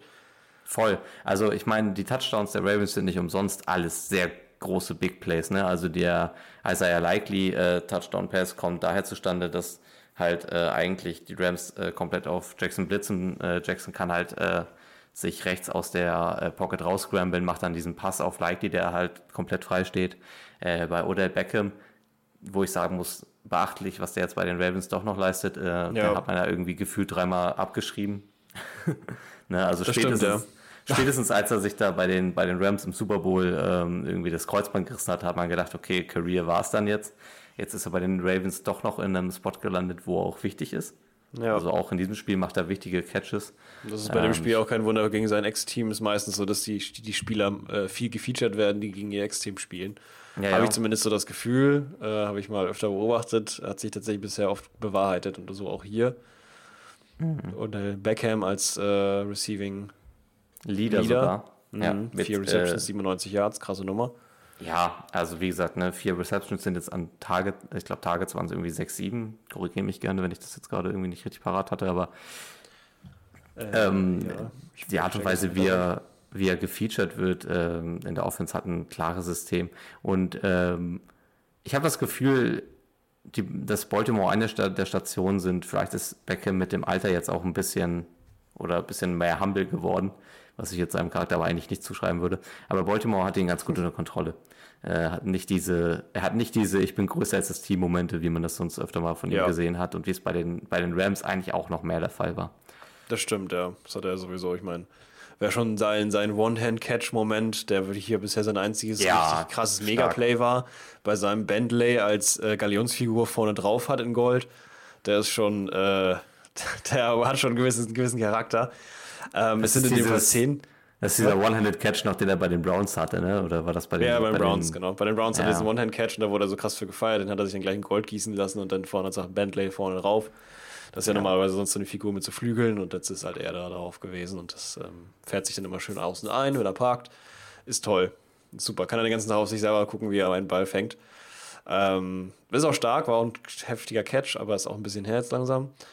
Aber hier zeigt er wieder, dass er es drauf hat, auf jeden Fall immer noch. Äh, mit dem ist zu rechnen. Äh, er hat tatsächlich 10 Targets und davon 4 Receptions Zehn sogar, ja. erreicht, Wahnsinn. genau, 10 sogar, genau. Und danach kommt auch direkt äh, Isaiah Likely, der ja auch äh, ein extrem gutes Spiel gemacht hat und auf jeden Fall auch ein würdiger äh, Ersatz ist für Andrews, Mhm. der gerade verletzt ist. Ähm, darunter Zay Flowers, der auch ein starkes Spiel hatte. Gerade zum Ende, vierte Halbzeit, erst war nicht so viel von ihm zu, zu hören. Viertes Quarter. Dann äh, vierte Halbzeit, Digga. Vierte Halbzeit, alles klar. Äh, viertes Quarter. oh, Digga, kann nicht sein, Digga. Oh, Digga, vierte Ähm, Halbzeit. Ja, wir haben, ja, wir haben sehr an unserer Monte-Imitation gearbeitet, als wir in welcher Stadt zusammen unterwegs waren. Ähm, das war eine kleine Referenz. Ich muss die ganze Zeit aufpassen, dass ich nicht wieder in irgendwelche Inside-Jokes verfalle, wenn Ja. ich jetzt äh, mit dir darüber rede. Ähm, und auf jeden Fall hat äh, Zay Flowers da dann noch ein bisschen mehr draufgelegt, wurde beziehungsweise wurde mehr gefeatured und hat auch wirklich sehr stabil abgeliefert. Immer noch für mich einer der besten oder vielleicht sogar der beste, ähm, vom Team her zumindest, ähm, am gesündesten äh, Rookie-Receiver. Da würde ich sogar noch Jordan Addison ein bisschen drunter stellen, weil er einfach viel, er ist aber mehr da, so und hat das auch gezeigt. Hat dann ja am Ende sogar noch einen Touchdown ähm, für 21 Yards und Ich finde, äh, Two-Point. ähm, Also- ich finde Zay, Zay Flowers, glaube ich, after the catch stronger als Addison. ja, so, Also genau. so. Also ich finde, die, die ähneln sich vom Profil ein bisschen. Ähm, bisher, also was so die, die Athletik im Catch und sowas angeht, aber After Catch gefällt mir sehr Flowers mit seinem Joystick-Movement, wie man das schon so ganz Ja. gerne gesagt hat, gefällt mir da Mhm. dann tatsächlich meist noch ein bisschen besser. Ähm, ich finde, Isaiah Likely macht das richtig stark als Matt Andrews Replacement. Ähm, er spielt die Rolle anders als Matt Andrews. Matt Andrews war ja ne, mehr so diese Titan-Generation, wie wir sie jetzt auch so von, von Kelsey kennen. Ähm, sowieso muss ich sagen, dass wir auf der Titan-Position jetzt echt wie so, so eine, ja, ja, goldenes Zeitalter ist ein bisschen hochgegriffen, aber so eine gute Generation gerade erwischen. Ähm, Haben wir auch öfter mal drüber gesprochen. McBride bei, äh, bei den Cardinals, äh, Ferguson bei den Cowboys, ähm, jetzt Laporta bei den Detroit Lions Genau. und Likely jetzt ne, auch bei den Ravens quasi schon als gedanklicher Nachfolger bei Matt Andrews, wo ich jetzt Matt Andrews auch nicht abschreiben würde. Ähm, aber Nö, aber kann man auch, zu, kann man auch zu Geld oder zu äh, anderen Spielern machen oder was auch immer. ja, das könnte man auch Wenn man zwei gute Titans hat, nichts ist besser, als wenn man von zwei was Gutes hat. Ja. Oder beide aufstellen. Ja, Naja. ansonsten, ähm, ich, ich bin mir in dieser Bewertung dieses Spiels komplett unsicher. Ich bin auf der einen Seite super überrascht von den Rams. Ähm, Ja. ne, ich trete die gerne nieder, weil das macht mir Spaß als Seahawks-Fan. Und äh, sie machen mir jetzt auch extrem Angst, äh, was die Division angeht, weil sie halt im direkten Vergleich mit uns die Schnauze vorn haben. Und jetzt im Vergleich auch den etwas leichteren Abschluss-Schedule. Ähm, das von daher ähm, sind alle Fronts gegen die Rams gerne gesehen. Ich habe aber einfach nicht damit gerechnet, dass sie in dieser Saison irgendwas mit Playoffs zu tun haben, äh, zu tun haben könnten. Und die Art und Weise, wie sie Baltimore hier die Stirn geliefert haben, war sehr, sehr beeindruckend. Ähm, ich muss vielleicht mal Matthew Stafford Ranking auch noch ein bisschen anpassen und korrigieren. Der Typ ist schon ziemlich gut. Ja, es kommt Ähm. an, in welcher Situation, aber ja, in dem Spiel hat er auf jeden Fall gut abgeliefert. Ja, er weiß ich nicht, er hat doch, doch, voll. Also, wie er den, den Ball verteilt, die Connections zu Cup, äh, Nakur hat ein, zwei gute Catches mit drin. Ähm, Robinson hat einen großen Credit. Robinson macht, äh, macht äh, insgesamt, glaube ich, auch ein gutes, gutes Spiel hier. Ähm, Ich finde, die Rams featuren unglaublich viel Kyron Williams, bekommen aber auch Ja. im Gegenzug sehr, sehr viel Gutes davon.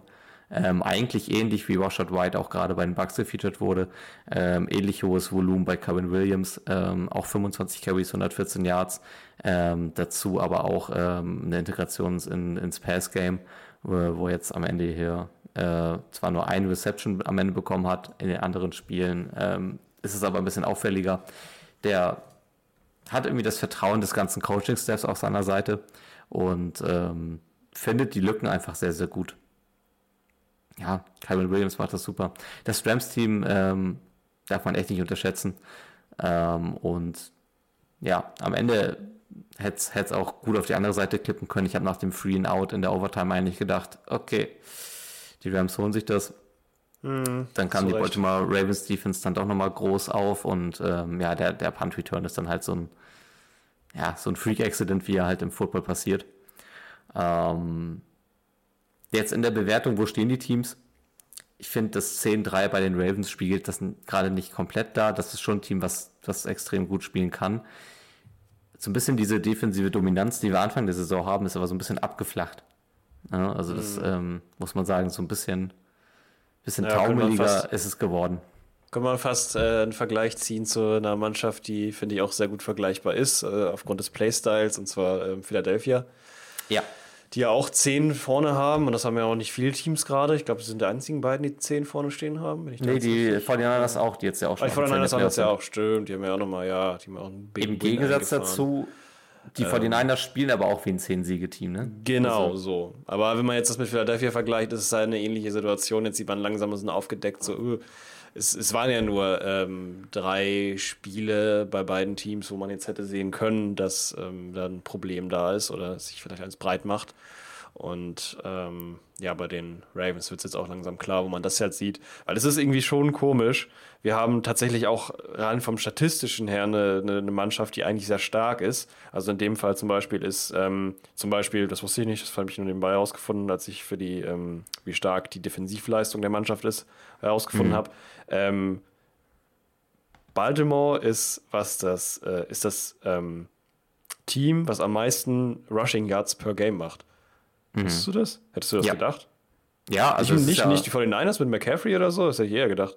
Aber tatsächlich sind die Nummer 1 Team, das sind die, sind die Ravens. Nee, das überrascht mich tatsächlich nicht. Also das ist ja schon eigentlich oder schon länger die Kernidentität der Baltimore Ravens gewesen.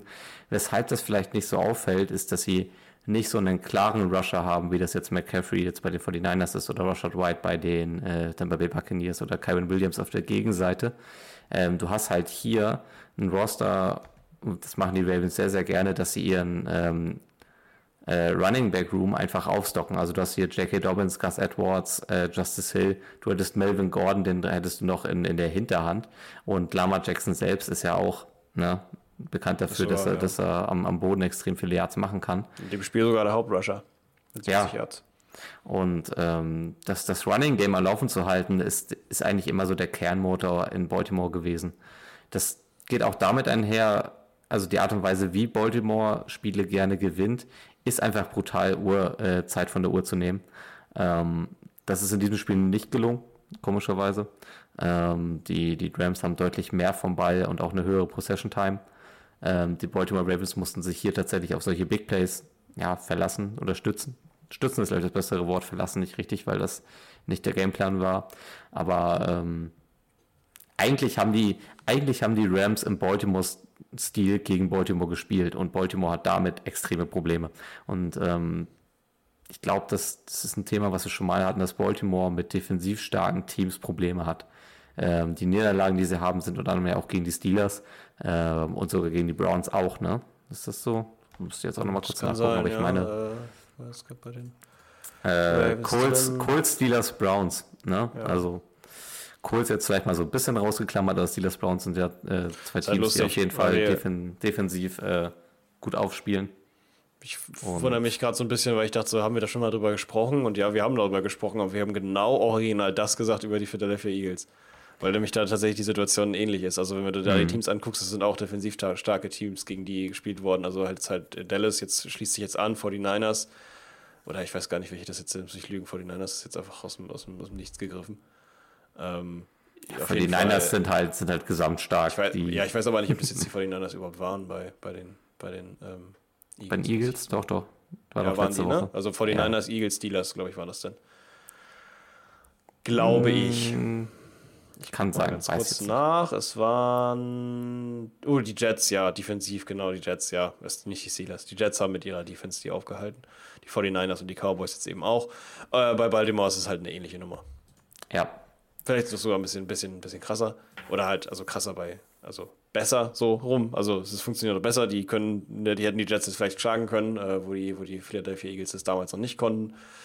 Aber auf jeden Fall ähm, ist es verwunderlich, weil ähm, die Baltimore Ravens normalerweise auch eine Mannschaft sind, die defensiv selber sehr gut funktioniert, was da aber nicht geklappt hat.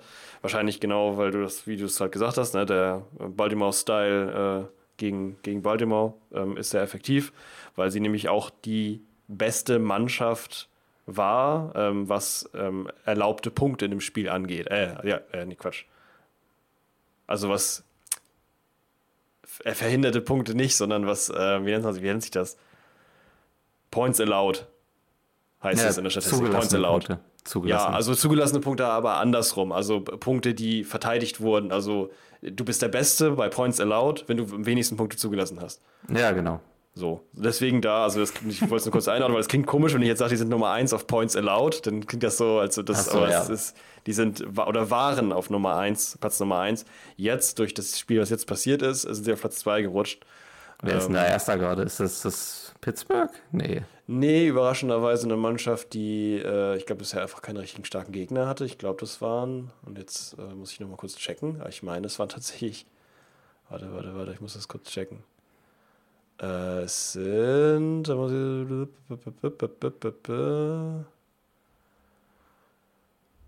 ist jetzt halt weg. Ähm, 49ers. Ah ja, ja, okay. Ja, zu Recht. Es waren, Ja, ja. Ich wollte nämlich jetzt gerade so sagen, es sind die Saints. Das lag aber daran, dass ich äh, ein veraltetes, ähm, veraltetes Lesezeichen hatte an der Stelle, wo die Saints 2022 waren, die nämlich die, die, die auf Platz 1 waren. Jetzt Ja. natürlich nicht. Jetzt sind es die 49ers, die Ravens, danach kommen die Chiefs, dann die Cowboys, dann die Vikings. Okay. Ach, echt? So. Ja, okay. Naja, Ja, Vikings die, Platz 5 Defense. Die Nullnummer hat wahrscheinlich geholfen. Die Nullnummer hat geholfen, ja. Ja. Ist auch eine Leistung.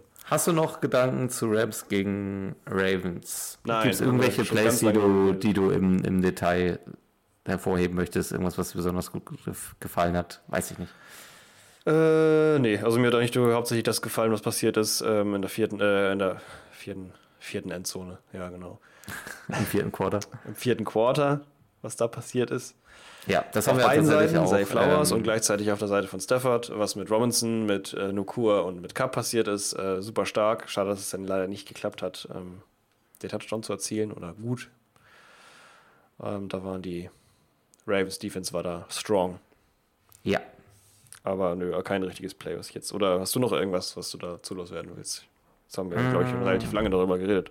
Ja, wir haben lange über das Spiel geredet, aber ich glaube weniger über einzelne Szenen. Das ist aber auch in Ordnung. Ja, Ähm, gut, ich weiß jetzt nicht, ob man jetzt jede Szene noch aufschlüsseln muss, aber. Nee, es ist auch sehr viel passiert. Äh, man kann, also ich kann dieses Spiel nur empfehlen, sich aus nochmal auch, auch einfach in Highlights auch nochmal anzusehen. Das ähm, ist schon, schon sehr interessant gewesen. Ich habe auch nicht damit gerechnet, dass das ein Spiel wird, was, wo beide Teams in den 30ern scoren. Nee, Ähm, ich auch nicht. Ich hatte gedacht, Also das, bei wird, dem. Ja. das wird eher so, so ein bisschen defensiv eklig. Ähm, aber wie gesagt, ich bin von den Rams auf der Seite beeindruckt. Ähm, bei den Ravens bin ich mir oder setze ich so ein kleines Fragezeichen, was jetzt dann tatsächlich so Titelambitionen hingeht. Ich hatte die eigentlich schon in einer größeren Favoritenrolle. Momentan bin ich echt jetzt, wenn ich ligaweit gucke, sind eigentlich so 49ers, glaube ich, das einzige Team, was mich vollends überzeugt. Ähm, aber Marco, Ja, also nächste Woche sehen wir auf jeden Fall ähm, die Rams zu Hause bei den Commanders. Äh, Quatsch. Die Commanders sind zu Hause bei den Rams, so, im SoFi Stadium. Und die äh, Baltimore Ravens haben die Ehre, gegen die Jaguars anzutreten, aber auch äh, Oh. zu Hause. Bei Okay. sich im Stadion. Mal wieder. die angeschlagenen Jacks. Okay. Die angeschlagenen Jacks, ja. Kann man mal vielleicht da auch ein bisschen sehen, wo die stehen. Wobei ich das auch an die Ravens geben würde, wenn ich eine Prediction machen müsste. Aber Ja, wahrscheinlich mal. schon. Okay. Wir schauen mal, wir schauen mal. So, es geht weiter, es geht weiter, heider weiter. Ähm, soll ich uns reinbringen in das, Sa das, das krasse Spiel ähm, von den Minnesota Vikings gegen die Las Vegas Raiders? Willst du Oder? das oder soll ich die Ehre übernehmen? Es gibt da so viel zu sagen, also ich weiß nicht. Aber mach Was du, du- mach du, mach, Mach du. ich, mach ich du, mache mach es. du, Dann mach kannst du deine Gedanken so ein bisschen, äh, bisschen ähm, ordnen.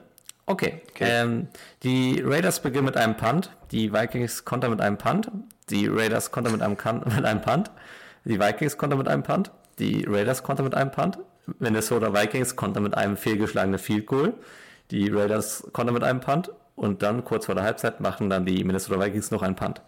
Dann ist Halbzeit, Krass. dann beginnen die Vikings mit einem Punt, die Las Vegas Raiders kontern mit einem Fumble, äh, die Ach, ein 49ers Fumble, krass. machen einen Alter. Punt, die Raiders Wild. wieder mit einem Punt, die Punt? Vikings machen einen Punt, die Raiders machen einen Punt, die Vikings machen einen Punt, die Raiders machen einen Punt, die Vikings machen einen Punt, die Raiders machen einen Punt, dann macht äh, tatsächlich in Minnesota bei 1 Minute 57 im vierten Quarter das spielentscheidende Feed Goal.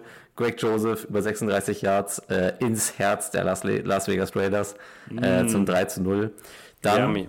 Kontert Las Vegas mit einer Interception, dann nochmal Minnesota Vikings mit einem Punt und dann die Raiders zum Schluss endlich mit einem Fumble und dann ist das Spiel auch vorbei.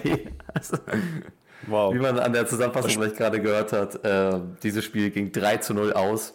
Ähm, Highlight Arm ist äh, wahrscheinlich ein Euphemismus für das, was wir da auf dem Rasen gesehen haben. Ja, ich glaube, ein Football-Ex- äh, Football-Exthusiast äh, kann da doch noch ziemlich viele spannende Szenen, beziehungsweise wenn man da invested ist in irgendeine von den beiden Mannschaften. Ich fand es tatsächlich auch erst so. Dann habe ich mir die Highlights angesehen und dachte, Mensch, so schlecht war es eigentlich gar nicht. Also es war Ja, nicht, also man- zumindest, zumindest offensivtechnisch von den Raiders war es nicht schlecht und es war richtig geil von, den, von der Defensivseite der Vikings. Ich dachte erst, ja, die haben ja auch nichts zu verteidigen. Aber Nee, äh, Aiden O'Connell ist gar nicht schlecht. Also, ja, ja, weiß ich noch nicht. Gar nicht schlecht ist. naja, Oh, also.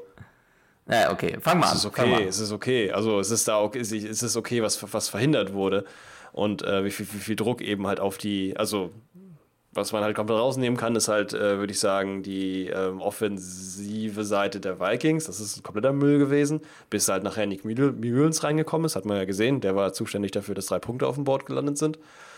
Ähm, ansonsten Dobbs hat gar nichts hinbekommen, der wurde nur fünfmal gesackt mal wieder und äh, ist sehr ins Struggeln gekommen und viel rumgelaufen. Die äh, Defense der Vikings hat allerdings schon, doch- schon dafür gesorgt, dass eben die meisten Spielzüge nicht zu Ende laufen und es vor allen Dingen immer dann geschafft, wenn es wichtig war. In Situationen wie zum Beispiel, als äh, das eine Mal doch ähm, durch Hunter Renfro war das, glaube ich, oder äh, war das Doch, später? doch, Hunter erst? Renfro, der das in die Red Zone bringt, ja. der das in die Red Zone bringt, denn äh, einen schönen Fumble zu verursachen und oder einen, einen, einen Forced Fumble oder was, ähm, der dafür sorgt, dass die Ballübergabe wieder stattfindet und eben kein, kein Score gemacht wird, weil es hätte ja wirklich nur ähm, auch wieder da, genau wie gegen die Bears, es hätte gereicht, wenn man neun Punkte macht, ähm, wäre dann wahrscheinlich eine ähnliche Situation ge ge gewesen und äh, sieht man ja auch, sie haben ja nur drei Punkte geschafft, äh, wenn das jetzt noch zwei Touchdowns auf der anderen Seite, also dann wäre es 3 zu 14 gestanden, unschaffbar. Dementsprechend, äh, die Defense hat da der, der ähm, Offense den Hintern gerettet. Und zwar nicht nur dann, sondern auch später nachher am Ende, die, von der du sprachst, die Interception, die passiert ist. Weil in der Zeit war es auch möglich für die, für die Raiders, wieder in die Endzone zu kommen. Also es war nämlich schon so, dass sie sich jetzt nicht, äh, nicht äh, wie, wie die Vikings selber quasi die ganze Zeit ähm, selber äh, ja, ins, ins Knie geschossen haben. Die waren jetzt nicht die produktivste Offense der ganzen Liga, das muss man schon so sagen, das ist so. Ähm, aber die ähm, haben schon den Ball nach vorne gebracht. Das war ähm, schon eine stabile Leistung, die halt gut verteidigt wurde. Gerade Devante Adams war halt kaum anzuspielen, weil da halt die ganze Zeit äh, die Cornerbacks der Vikings oder halt Safety in dem Fall Ivan Purse Jr., glaube ich, oder nee, Quatsch, äh, wer ist das? Ich glaube schon. Ähm, draufgesetzt wurde, um halt äh, ein gutes Matchup zu kreieren, dass halt eben keine Möglichkeit mehr da ist. Und dafür fand ich als, als Backup äh, Aiden O'Connell gar nicht so schlecht gemacht. Ah, ich glaube, ich muss ein bisschen mehr härter darauf treten. Also, ähm, jetzt im Vakuum dieses Spiel, okay. 171 Yards, äh, 21 Completions, okay. Äh, allerdings, weiß ich nicht, ich bin auch, ich bin von der Qualität der Plays, die er erzeugt, einfach nicht überzeugt. Und ähm, das war ein Thema, was ich bei ihm auch schon mal angekreidet hatte, nämlich, dass er bekannt dafür ist, die Bälle A nicht so platziert zu werfen und B seine Receiver auch nicht in Situationen zu bringen, wo sie, wo sie Aftercatch ordentlich Protection kriegen. Ich meine, es ist schon ein bisschen bezeichnet, dass du eigentlich mit, äh, mit Adams einen der besten Receiver der Liga im Team hast, der sieben äh, Receptions bekommt, aber daraus nur 53 Yards macht. Ähm, sowieso, also ne, Weil der vergedeckt wurde.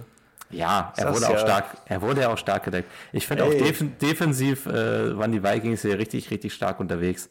Trotzdem, Aiden O'Connell geht mit einem Quarterback-Rating von 16,8 aus dem Spiel raus. Ähm, er steht jetzt in, der, äh, in, seinen, in seinen Saisonstats bei vier Touchdowns, sieben, Inter sieben Interceptions und äh, 1365 Yards. Okay, Jahrzahl ist ein bisschen tricky, weil natürlich auch ähm, hier äh, Garoppolo zwei, drei Spiele gemacht hat. Aber ich weiß nicht, bin bei Aiden O'Connell bin ich, bin ich raus. Also ich finde auch, ja. also nicht schlecht ist, es reicht für mich nicht. Ich, ich sehe ihn nicht als nee, Starter. Nee, ist jetzt ja auch nicht, also ich glaube, es ist auch nicht der, der, das haben die jetzt ja nicht mit Absicht gemacht, dass sie den einsetzen, weil die doch den nee. besten Quarterback sehen. Aber als Backup finde ich, hat er das okay gemacht. Das war schon okay. Also er kam halt so in die End, hat es geschafft. War natürlich auch eine einfache Nummer, den aufzuhalten. Äh, wie ja. man sieht, ich meine, es ist schon, es ist schon sehr beachtlich, wenn du es schaffst. Du darfst ja wirklich ein Team, wenn es darum geht, dass die keine Punkte machen. Denn es ist ja auch so, die dürfen nicht mal die dürfen nicht mal ansatzweise in die Nähe der 50-Yard-Linie kommen. Und das ja, dann ja. jedes Mal zu schaffen, bei jeder Possession, du hast ja gerade gesagt, wie viele Punts, Punts es da gegeben hat, wie viele äh, Möglichkeiten es gegeben hat für die, für die Raiders, ähm, an die 50-Yard-Linie oder halt dahinter an die 40-Yard-Linie oder an die 30-Yard-Linie zu kommen. Äh, was sie teilweise auch geschafft haben, da wurden sie halt effizient unterbunden, aber auf dem Weg dann hat es schon gar nicht funktioniert und das, äh, das spricht natürlich auch äh, Bände für, für eine Offense. Äh, da kann nicht nur alleine eine Defense dran schuld sein, das ist natürlich völlig klar. Nee, ähm, und die, daher, die Interception war auch, war auch eklig und ähm, ja, klar. Die war ja, ich, na, ich, das war ich habe die, hab die Range nicht mehr so vor Augen, aber es, das war in der eigenen Hälfte, ne? Ja. Ja, ja. Also ich hatte kurz überlegt, ob die Deception irgendwo was mit Fico Range zu tun hat, aber ich glaube nicht. Nee, dafür, nee, dafür war es dann nee. doch zu weit. nee, leider nicht. Ähm, vorher abgefangen. Von daher, ähm, ja, also Thema Dobbs ist das Kapitel geschlossen? War das ein, war das eine Raketenexpedition, die, äh, wo, wo man dann an der NASA die Raketenabwehr, äh, die Raketenabfangstation außerdem angelassen hat und die dann den nach erfolgreichen Start das Ding abgeschossen hat? Ja. Kann man das so sagen? sagen? Würde ich sagen. Also da mit dem, da sich keinen Gefallen getan mit dem Spiel. Andersrum die Mules, äh, Kirk Cousins Type Quarterback, richtig gutes Passing einfach. Veteran QB, ähm, ja schon länger an der Liga. Dementsprechend äh, auch ein bisschen chilliger drauf, sage ich mal, lässt sich nicht so extrem unter Druck setzen. Äh, sah ganz okay aus. Ähm, war dann am Ende ja, das, was nachher die, die, was, was auch gebraucht wurde. Das war halt so ein bisschen, man hat mir so, bei, bei Dobbs war es immer so, der war in der, in der Pocket oder war es im Spiel, in dem Spiel so, in der Pocket, weil es kam sehr viel Druck und ähm, ich habe gerade schon gesagt, hier die Injury-Liste muss ich eigentlich nochmal, da müssen wir auch gleich nochmal ein paar Punkte ansprechen, kommen wir gleich ja. zu. Ähm, die O-Line ist halt immer komplett kollapst um ihn herum und er war immer so in der Mitte und hat es dann irgendwie immer geschafft, durch seine Beweglichkeit irgendwie völlig an die falschen Stellen zu rennen und ähm, sich dann halt wieder irgendwie durch so ein, ach weiß ich nicht, er hat, er ist halt gerannt, aber hat überhaupt nicht darauf geachtet, wo irgendwie jetzt die Fender gerade rumlaufen und hat dann versucht, das Play zu extenden, was meistens nur daran, dafür gesorgt hat, dass entweder er weiter hinten gesackt wurde oder der Ball einfach zur Seite rausgeschmissen wurde, weil so eine, ähm, so eine Play-Extension wie Lamar Jackson das zum Beispiel hinbekommen hat, gerade eben, das war halt gar nicht so der Fall. Also es war einfach totaler Schrott. Und ähm, bei Aber die, die Idee war das, die Idee war das ja schon optisch, ne? Das war schon so, ich bin so ja, Lamar, Lamar Jackson Light bin ich irgendwie so, ne? Das war, das so war von Anfang an die Idee. Das hat auch funktioniert die ersten beiden Spiele. Ich glaube, dann haben irgendwann die anderen Teams verstanden, okay, so funktioniert das mit dem. Ja. Und äh, haben das dann herausgefunden. Und Nick Mullins, der war halt eher so ein bisschen in seinen äh, Geschichten, die er da gemacht hat, die Pässe, die er angebracht hat. Und das waren, also er ist immerhin dafür, dass er nur ein Quarter gespielt hat, ähm, ist er der Passing Leader ähm, und das heißt schon einiges. Also er ist der, noch vor, vor Dobbs. Ähm, bei ihm war es immer noch so schön, dass die Pocket um ihn rum, weil er wahrscheinlich die Protection besser gecallt hat oder irgendwie sowas, um ihn rum einfach so ein schönes Schlussbild ergeben hat, sodass er quasi in der Pocket, die dann wirklich auch eine richtige Pocket war, äh, Zeit hatte, einfach den Ball zu verteilen. War natürlich natürlich auch ähm, schwierig für die Defense, sich auf einen neuen Quarterback einzustellen so schnell, äh, den man noch gar nicht gesehen hat bisher diese ganze Saison, außer in den Preseason Games. Ähm, aber war ganz schön, genau. Und da, ähm, ja, auch nochmal Props an die äh, D-Line der äh, Raiders. Die haben auch ordentlich, äh, ja doch, die D-Line, die haben ordentlich Gas gegeben. Max Crosby, ähm, zwei Sacks. Da durfte jeder mal ran. War ganz gut. Ähm, kommen wir zu den Injuries. Willst du dazu was sagen? Oder? Ähm, ne, mach du das ruhig, aber ich glaube, das ist ein bisschen besser aufgelistet, als ich es jetzt hier habe.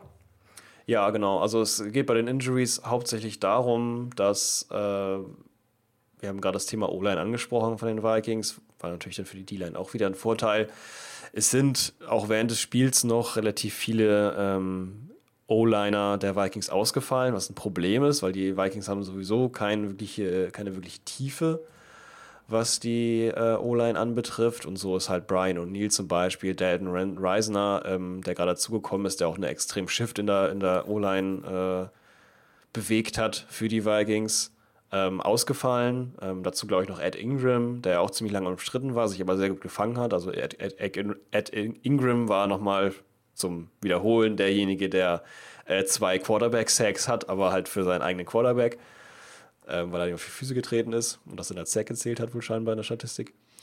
Ähm, die sind halt ausgefallen und ähm, Dean Laurie zum Beispiel auch ist ein, ist ein, äh, ist ein äh, Rookie oder zumindest ein äh, Free Agency Signing, weiß ich jetzt gerade gar nicht genau, ist auch ausgefallen. Ähm, ja, und das zieht sich halt eben so ein bisschen durch. Dazu kommt, ähm, während des Spiels hat äh, Dobbs irgendwie, also ich weiß nicht, da liegt, da liegt nicht an Dobbs, liegt eher wahrscheinlich an der Defense. Auf jeden Fall, Alexander Madison wurde viel gefeatured. Leider nur ist er jetzt eben auch raus. Ähm, man hat ihn an der Seitlinie am Cardio machen gesehen. Ähm, er war äh, questionable, ist dann aber auch nicht wieder zurückgekommen. Er scheint äh, ein sprained Ankle zu sein. Ist zumindest jetzt der Call. Das heißt, man weiß noch nicht genau, wie lange er jetzt ausfällt. Ähm, ist natürlich ein bisschen schwierig, wobei ich jetzt auch äh, Ty Chandler und die, die dahinter kommenden Running Backs nicht als äh, Problem sehe. Ähm, als Ersatz, was eher viel schlimmer ist, ist, äh, dass tatsächlich äh, ja, Justin Jefferson auf einer Day-to-Day-Basis jetzt geguckt werden muss, wann kommt er wieder. Ähm, es ja. wird gesagt, good chance to play. Also es kann sein, dass er wieder gegen die Bengals nächste Woche wieder da ist, aber er hat einen richtig schönen Hit abbekommen. Genau, äh, relativ tragisch, äh, früh im Spiel. Ähm, ich glaube, zweites Quarter, oder? Anfang zweites, wenn ich mich jetzt erinnere. Ähm, das war Anfang zweites Quarter, ja. Das war, genau. war gar nicht viel. Das war, glaube ich, die zweite, dritte Reception von ihm oder so. Ähm, genau, das war die zweite Reception, glaube ich, sogar. Zweite Und, sogar, ja. Ähm, Kategorie Hospital Ball könnte man diskutieren. Ähm, ist zumindest ja, ein Ball, für den, überlegt. äh, für den äh, Jefferson sich ordentlich strecken muss ähm, und ja. mit seiner Qualität an den Ball auch rankommt dann allerdings auch relativ fragil in der Luft steht, einen Hit an unteren Schulterbereich bekommt oder so Hüfte, ja, Seit, ja, untere schon. seitliche Hüfte. Also er hält sich danach, danach hält er sich tatsächlich die Hüfte, aber es war, glaube ich, weil es Chest Injury ist, ich war, es war scheinbar. Äh, also ich glaube, er bekommt den, den Hit äh, oben ab, die Hüfte hält er sich, weil er dann halt danach auch brutal zum Boden fällt. Ne? Also wenn du halt ja. in der Luft destabilisiert wirst, dann fällst du halt leider nicht unbedingt auf Kissen.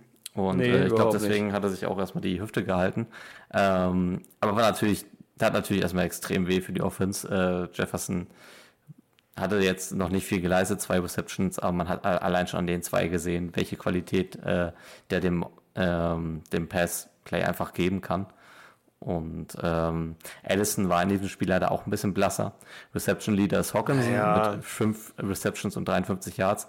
Allison wurde dann natürlich aber auch gut gedeckt in dem Moment einfach. Ne? Also die Raiders Defense ähm, hat das jetzt auch nicht schlecht gemacht. Also ich würde, aber auch sagen, da, also da muss man jetzt auch äh, gucken, was, was Dobbs so gemacht hat. Also ja, okay. Die würde ich natürlich ja. auch, also, ne, klar, gehe in Richtung weiter. Ja. Ähm, aber der hat auch echt, also echt schlecht also schlecht das, das hingekriegt und die Connection zu Justin Jefferson war ja sowieso immer nicht so gut irgendwie und äh, Jordan Addison benutzt da eigentlich auch kaum. Also ist immer eher so Brandon Powell, beziehungsweise der äh, Receiver Tristan Jackson, der schon, äh, keine Ahnung, aus dem Building geschmissen wurde, nachdem der mal irgendwie einen Pass gedroppt hat oder keine Ahnung was. Ich glaube, dass ähm, das äh, Signature ähm, Joshua Dobbs Play ist äh, ein komisch, komischer Scramble aus der Pocket raus die noch nicht richtig zusammengebrochen ist, wo eigentlich auch noch zwei, ein, zwei Sekunden hätte, so ein bisschen an die Seite und dann unpräziser Ball auf KJ Osborne. Ich glaube, das ist so das Signature Joshua Dobbs Play. Ja. KJ Osborne ist ja auch nicht bekannt dafür, dass er gut Bälle fangen kann. Das ist auch so ein bisschen das Problem. Den habe ich schon bisschen, wieder ganz rausgenommen. Aber ja, stimmt, äh, so ist es. Ja, ein bisschen Stonehand-Syndrom, ja. Mhm, schon, ja. Ja, und dementsprechend äh, Hawkinson ganz klar, der sowieso ein Number One Favorite von Dobbs. Ähm, aber ja, also war auch trotzdem von der Defense natürlich eine, äh, eine, eine gute Sache, gerade eben halt dieses, diese 5-6, ne? Also die haben da echt Gas gegeben. Das war schon, war schon äh, echt übel. Also ein Höllenfeuer, aus dem Dobbs dann zum Glück ähm, erlöst wurde. Und ich fand das halt lustig, weil im vierten Quarter dann ähm, der, der Kommentator zu dem Spiel gesagt hat, ähm, als Nick Mullins, Nick Mullins reinkam, ähm, dass Kevin O'Connell vor dem Spiel gesagt hat, äh, wenn das Spiel noch winnable ist und er ist hinkriegen kann, denn ähm, würde er auf jeden Fall Dobbs austauschen gegen den Nick Mullens und dann meinte, meinte er halt, ja, the, win, the game is still winnable und das ist halt irgendwie lustig, wenn du im vierten Quarter bist und es steht 0-0. Das ist natürlich das Game noch sehr winnable. Oh, das fand ey. ich gut. Ja. Ja. Und deswegen hat er Eigentlich- dann die Chance genutzt und eingewechselt gesagt, komm, ist jetzt egal, der wurde fünfmal Ja. gesackt, der ist jetzt raus und der ist jetzt tatsächlich auch offiziell gebencht. Äh, Nick Mullens ist der Ja, Starter. Ja, eigentlich ein Teil von der Masochist in mir hätte mir auch gewünscht, dass wir mit 0-0 in Overtime gehen. Aber Das es wäre lustig auch, gewesen. Ja, ich habe das auch. Ich dachte am nächsten Tag so, oh Gott, was ist wohl das Ergebnis irgendwie? Äh, wahrscheinlich spielen die immer noch irgendwie, das ist das Spiel, was 10 Stunden lang geht. ja. Es ist tatsächlich auch seit 16 Jahren das erste Spiel, was so ausgegangen ist. Ähm, Vor 16 Jahren war das letzte Spiel, was äh, So low 0-3 gescored oder wurde. 0-2. Ja, Also low low ges- gescored wurde. ja. Genau. Das, ist schon, das ist schon Wahnsinn, ja. Drei Punkte. Fußballergebnis, wie man so schön sagt. Ja, Das ist für Football. das habe ich, hab ich in meinen Notizen tatsächlich äh, 1 zu 1 so drin stehen. Also ein Footballspiel mit einem Fußballergebnis. Äh, Wild, ne? die, Will die Vikings mit dem Motto, die Null muss stehen. Ey, aber 7-6. Ne? Hey, alles Komm, klar. Bro. Nächste Woche geht's gegen Browning. Oh, shit. Gutes Spiel. Gegen Browning. Und für die Chargers, nein, Quatsch, Die für, die, Raiders. für die Raiders geht's gegen die Chargers. Boah, das wird auch dreckig. Raiders Mhm. wird gegen auch Chargers ist aber auch ekel, ekelig. Ja, Naja, ja. Dann Ersatz äh, Sticks oder Stacks oder wie der heißt. Sticks gegen, gegen O'Connell. Easton, Sticks gegen Aiden es O'Connell. sind nur Backups unterwegs. Sind wirklich nur Backups unterwegs. Und wenn es keine Backups sind, dann fragst du dich, welcher Quarterback soll spielen. Es gibt so Das sind wirklich die Fan- einzigen Teams, die das nicht haben, sind die Teams, die halt wirklich oben an der Spitze liegen. Hurts, Jackson, Purdy. Es gibt irgend so einen Family Guy Gag, wo ähm, es, also die, die äh, Meme da, diese Hahnkämpfe aus Mexiko mit so, mit so Babys nach, also wo dann so zwei, zwei Babys in einem Kindergarten, glaube ich, so in den Ring geworfen werden und in Windeln da so rumringen. Und so stelle ich mir nächste Woche Aiden O'Connell gegen Easton Sticks vor. Wahrscheinlich, ja, so wird es wahrscheinlich werden. Bin mal gespannt, ob das, das sinnbildlich hinkommt. Hm. Äh, muss mal gucken, generell, was nächste Woche so geht, welche Spiele wir da reinnehmen. Ähm, und ja, genau. Wo wir bei kleinen Kindern sind, ähm, wollen wir zum, zum Rumgeweine der Kansas, Kansas äh, City Chiefs kommen. Ja, ja, das wollen sie auch Kansas City sagen, ne? Ja, ich war, ja. war ganz kurz Kansas davor. City. Ja, ich habe dazu eine kleine Story, Okay. die ich mir vorstellen kann. Und zwar, wenn unser lieber, lieber Freund DK Metcalf, ne, der nun wirklich Mhm. auch wieder, auch wieder wirklich komplett abgedreht ist, obwohl er ja so schön Gebärdensprache lernt. Ne? Er wurde, er wurde auch wieder äh, ejected dieses Wochenende gegen die Genau. 49ers. Ähm, Und die das- 49ers haben das sogar gewollt, ne? Das Ja, ja. gemein. Die haben Ja, das die- gecallt. Also die haben das auch vorher gesagt. Die haben gesagt, äh, we're gonna drive 14 mad. Und das Ja. war deren Plan. ja, dass er durchdreht. und Das, ist ist auch so nicht, das ist, das ist auch nicht das Schlimme. Das Schlimme ist, dass es funktioniert. Das ist schon ein Arschmove. Also da musst du schon als Mannschaft scheiße sein, wenn du als, als, als äh, Shanahan dich hinstellst und sagst, ja, ey, let's, let's drive 14 wild.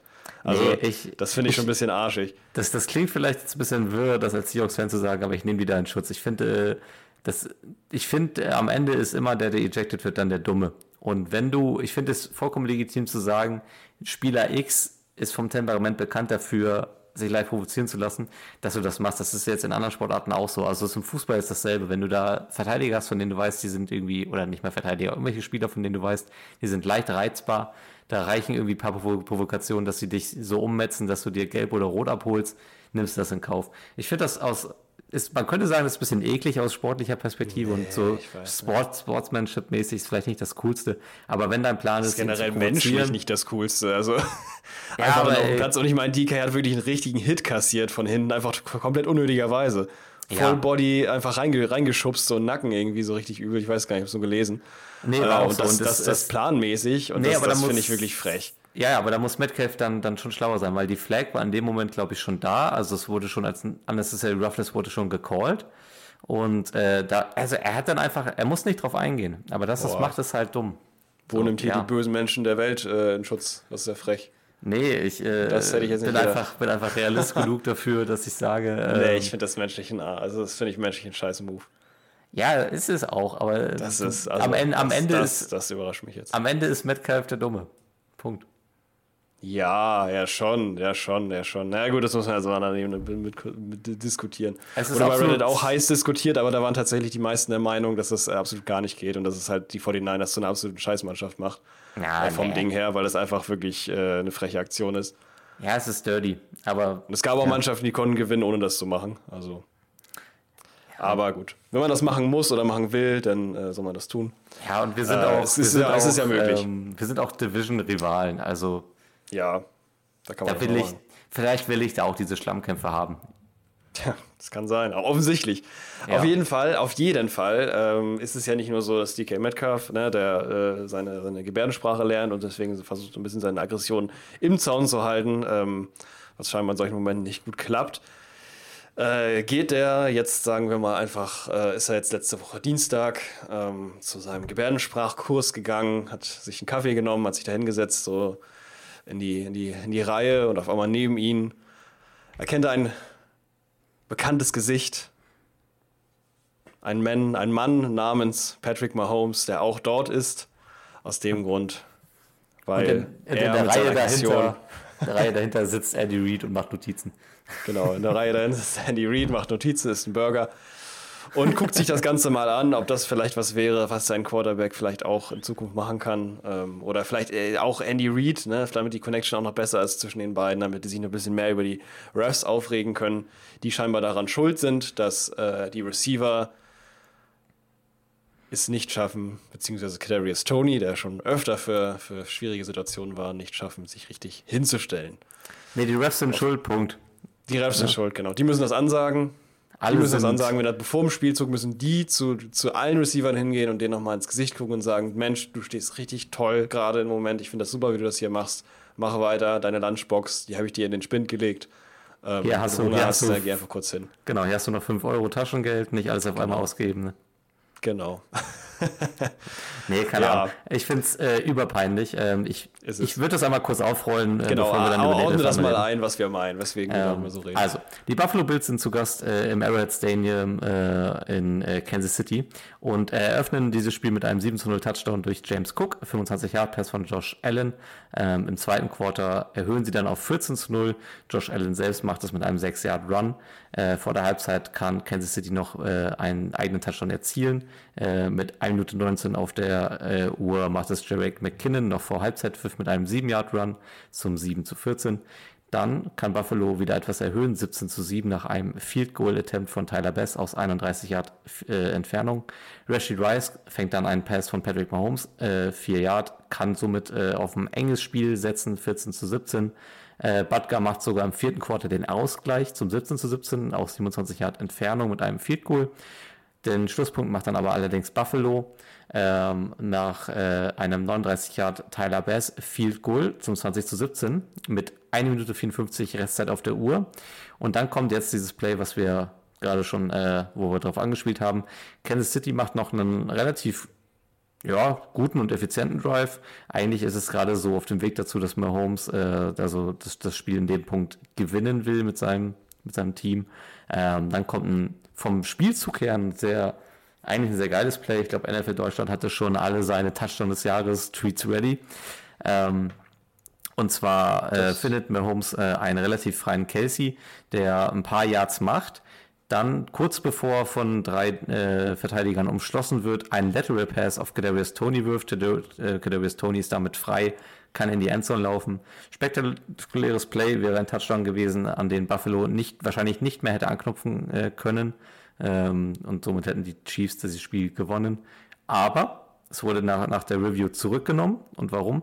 Weil Kadarius Tony äh, auf der Line of Scrimmage stand mit seinem Fuß, Offside Call und damit äh, wird dieses, diese Touchdown zurückgenommen und die Chiefs kommen nicht noch einmal zurück.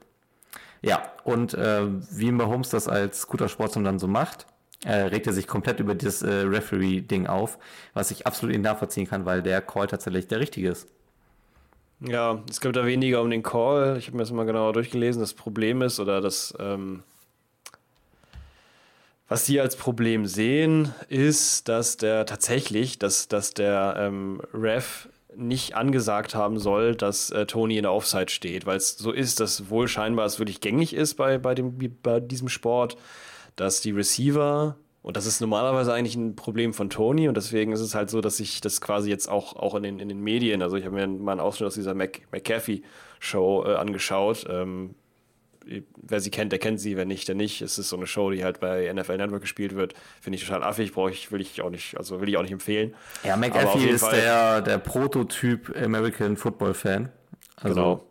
nee, nicht der Prototyp, äh, die, die Hochstufe. Die, die Hochstufe, also der typische, das Stereotyp. ja. Ein typ, bemuskelter Typ, relativ alt, äh, weiße Haare, äh, nur im Tanktop unterwegs und brüllt ganz viel rum. Genau, und hat Und ein- äh, da, hat da kommen wo Takes, aber das ist nicht, das ist einen- nicht, Da Ja. kannst du einen Doppelwhopper, kannst du äh, hochgestanden in dieses Maul reinschieben, so ein Maul hat er. Genau, so sieht's aus. Das hat aber nicht er gesagt, sondern sein Kollege. Aber Ja. trotzdem ähm, wurde halt davon gesprochen, dass sie sich beide bloßgestellt haben, weil es nämlich eben darum ging, also das eigentliche Problem zumindest rein runtergebrochen ist, dass Kadarius Tony nicht zum äh, Ref geguckt hat, weil normalerweise der Ref Genau. dann in, mit diesem Augenkontakt sehen würde, aha, der will was von mir. Ähm, wahrscheinlich, wie bei allen Receivern, das scheint auch sehr oft vorzukommen, wusste ich bis jetzt auch noch nicht, ähm, ist es so, dass die Receiver, wenn die sich nicht sicher sind, den Ref angucken und der Ref Die sagt müssen- ihnen genau, alles gut, Gott, Seite du stehst in, der, stehst, stehst in der Linie, bist nicht im Weg. Das hat Kadarius Tooney nicht gemacht. Und das ist aber eigentlich was, was man wirklich, das ist wirklich das, das ABC der, der Receiver schafft. Wenn man einen Receiver spielen will, sich dafür entscheidet, dann wird man tagtäglich 100.000 Mal darauf gedrillt, das genau das zu machen. Dass man sich einmal versichert, stehe ich überhaupt richtig, stehe ich nicht zu weit weg, damit sowas eben nicht passieren kann. Und das hat er nicht gemacht. Und die eigentliche Schuld liegt da halt eben eventuell, könnte man jetzt sagen, Mahomes ist daran schuld, weil der hätte vielleicht sehen können, dass die ganze Line so ein bisschen, Na, Quatsch, vielleicht, ey. wahrscheinlich eher nicht, viel zu viele Spieler vor ihm, aber hätte theoretisch sein können. Ja, aber als es- letztes hätte zumindest Andy Reid äh, so guter Headcoach sein, sein können, dass sein Receiver das auch auf die Reihe kriegt, das zu machen. Und dann wäre das halt Ja. Tony schuld oder es könnte theoretisch Reed schuld, sein. Zumindest haben die jetzt mit ihrer Aktion, haben die sich so ein bisschen eigene Schuld aufgelastet, weil die sich halt so extrem über die Referees aufgeregt haben, wobei die dafür gar nichts können. Ja. Also feiert Also- das jetzt so ein bisschen back auf die. Ja, da sehe ich das Problem auch. Also man kann in dieser Saison sehr oft die Drafts anzählen. Die haben schon in vielen Spielen sehr fragwürdige Entscheidungen getroffen. Oftmals auch klare Fehlentscheidungen durchgehen lassen, auch manchmal nach Review ganz komische Calls gemacht.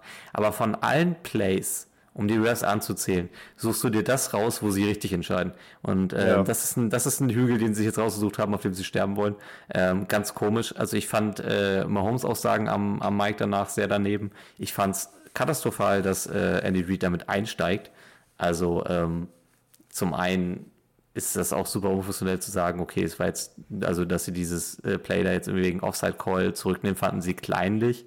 Also ich glaube, das war das, was Mahomes gesagt hat, dass er die äh, Entscheidung als kleinlich von den Refs bewertet hat, wo ich sage, es gibt eine klare Offside-Regel und äh, wie du gerade gesagt hast, also ich, ich sehe jetzt die Schuld nicht bei Mahomes oder Reed, es ist halt ein klares Problem, was Tony hat. Also es, es ist ja, glaube ich, nicht nur für Receiver sogar das, das, das ABC, sondern eigentlich für alle, für alle Spieler, die sich an allein auf Scrimmage positionieren. Ein Eben. Blick, ein Blick an die Seite, dafür ist ja sogar der eine, nur dafür ist ja der eine Referee mit dem, mit den berühmten Sticks da in der Hand äh, zuständig, dass der dann eine kurze Wischbewegung macht, wenn jemand im Offside steht. Und, Genau. Weil Ähm, die haben diese blaue Linie, die wir kennen, die haben die ja nicht.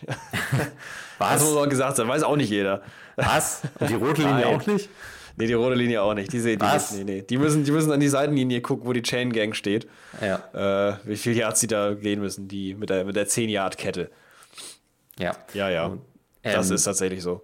Und super peinlich, dass sie da auf die Refs gehen. Und ähm, die Chiefs haben in dieser Saison öfter mal als Team von solchen Entscheidungen profitiert.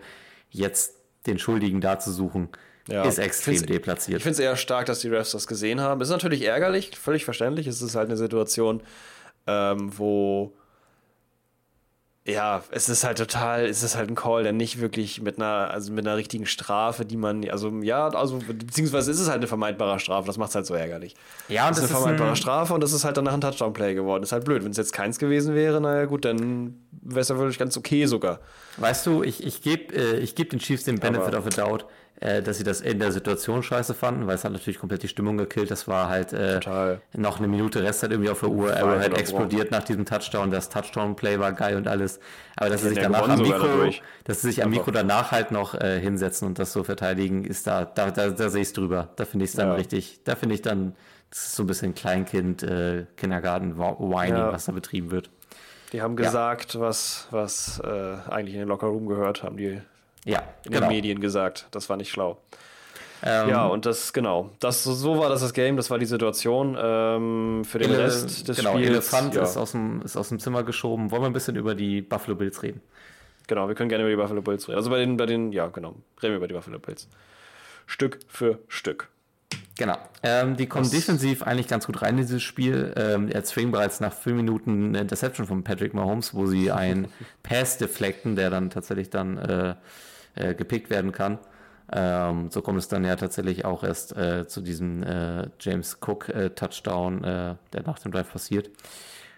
Und ähm, die sind danach so ein bisschen okay bis fahrig. Ich finde die Buffalo Bills nicht richtig zwingend. Ich finde sie offensiv sehr stringent und ich finde auch wieder, dass Josh Allen eigentlich ein ganz gutes, äh, eine ganz gute Partie abliefert. Ähm, Star für mich und äh, es geben die Zahlen auch her, ist ganz klar James Cook. Ähm, ja, eindeutig, habe ich mir aufgeschrieben. Sowohl im Pass als auch im Rushing Play, also im, im Pass-Game sogar fast noch ein bisschen mehr. Ähm, auch durch diesen wunderbaren Touchdown, den er erzielt, äh, den Josh Allen gut ausguckt. Ähm, der äh, wird in diesem Play eigentlich geblitzt und ähm, macht es dann aber so, dass er sich gut aus der Pocket löst. Äh, es kommt ein Defender frei auf ihn zu. Er wirft den Ball aber dann so ein bisschen über ihn, äh, also über diese Pressure hinweg und äh, da steht dann halt äh, Cook frei und kann äh, zum Touchdown durchlaufen. Ähm, knappes 25-Yard-Play und ähm, ja, also solche, solche Szenen haben dazu geführt, dass Buffalo früh und auch relativ hoch in Führung gegangen ist. Dann haben sie das Spiel so ein bisschen aus der Hand gegeben. Und ich finde, zum Ende spricht eigentlich auch alles für so ein typisches Buffalo Bills Choke Game. Ne, wo sie eigentlich auf guter Strecke sind und zum Ende irgendwie noch verlieren. Ähm, Hatten jetzt dann hier. Naja. Man kann, man, man kann auch sagen, sie hatten jetzt Glück damit, dass Tony Offside stand. Ja, Also das war schon wieder, also es war schon wieder ein sehr, sehr guter, sehr guter Spielzug, der gut, gut geplant war.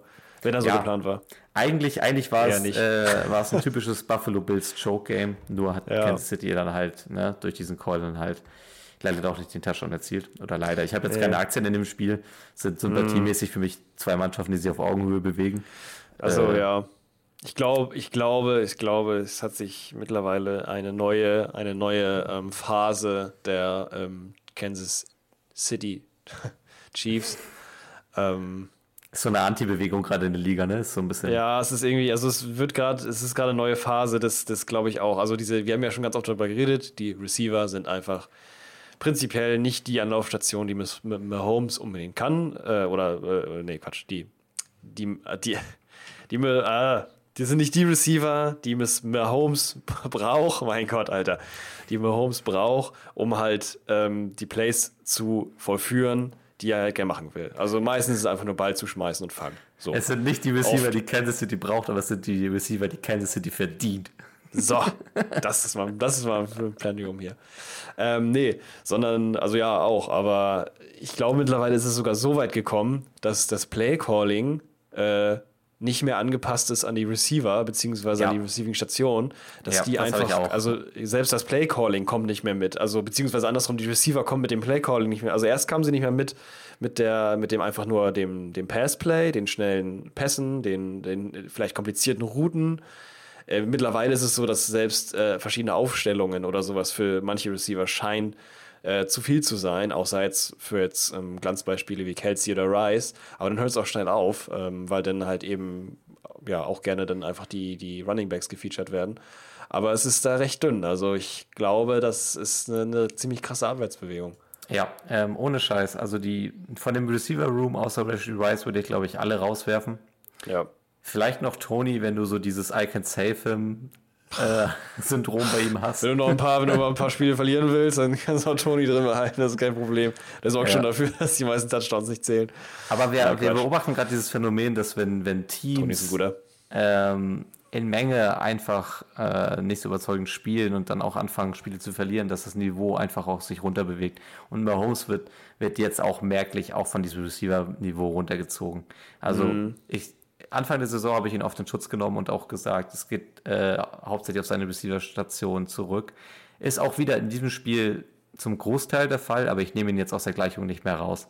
Also er hat Ja. sich jetzt mittlerweile auch in, in so dieses Negativ, äh, in diese Negativrichtung mitbewegt. Ne, der Receiver viel ist, anders übrig. ist einfach, ja, ist auch nicht. Du kannst du das, du kannst da nicht so dauerhaft gegenarbeiten. Das ist auch sehr ermüdend.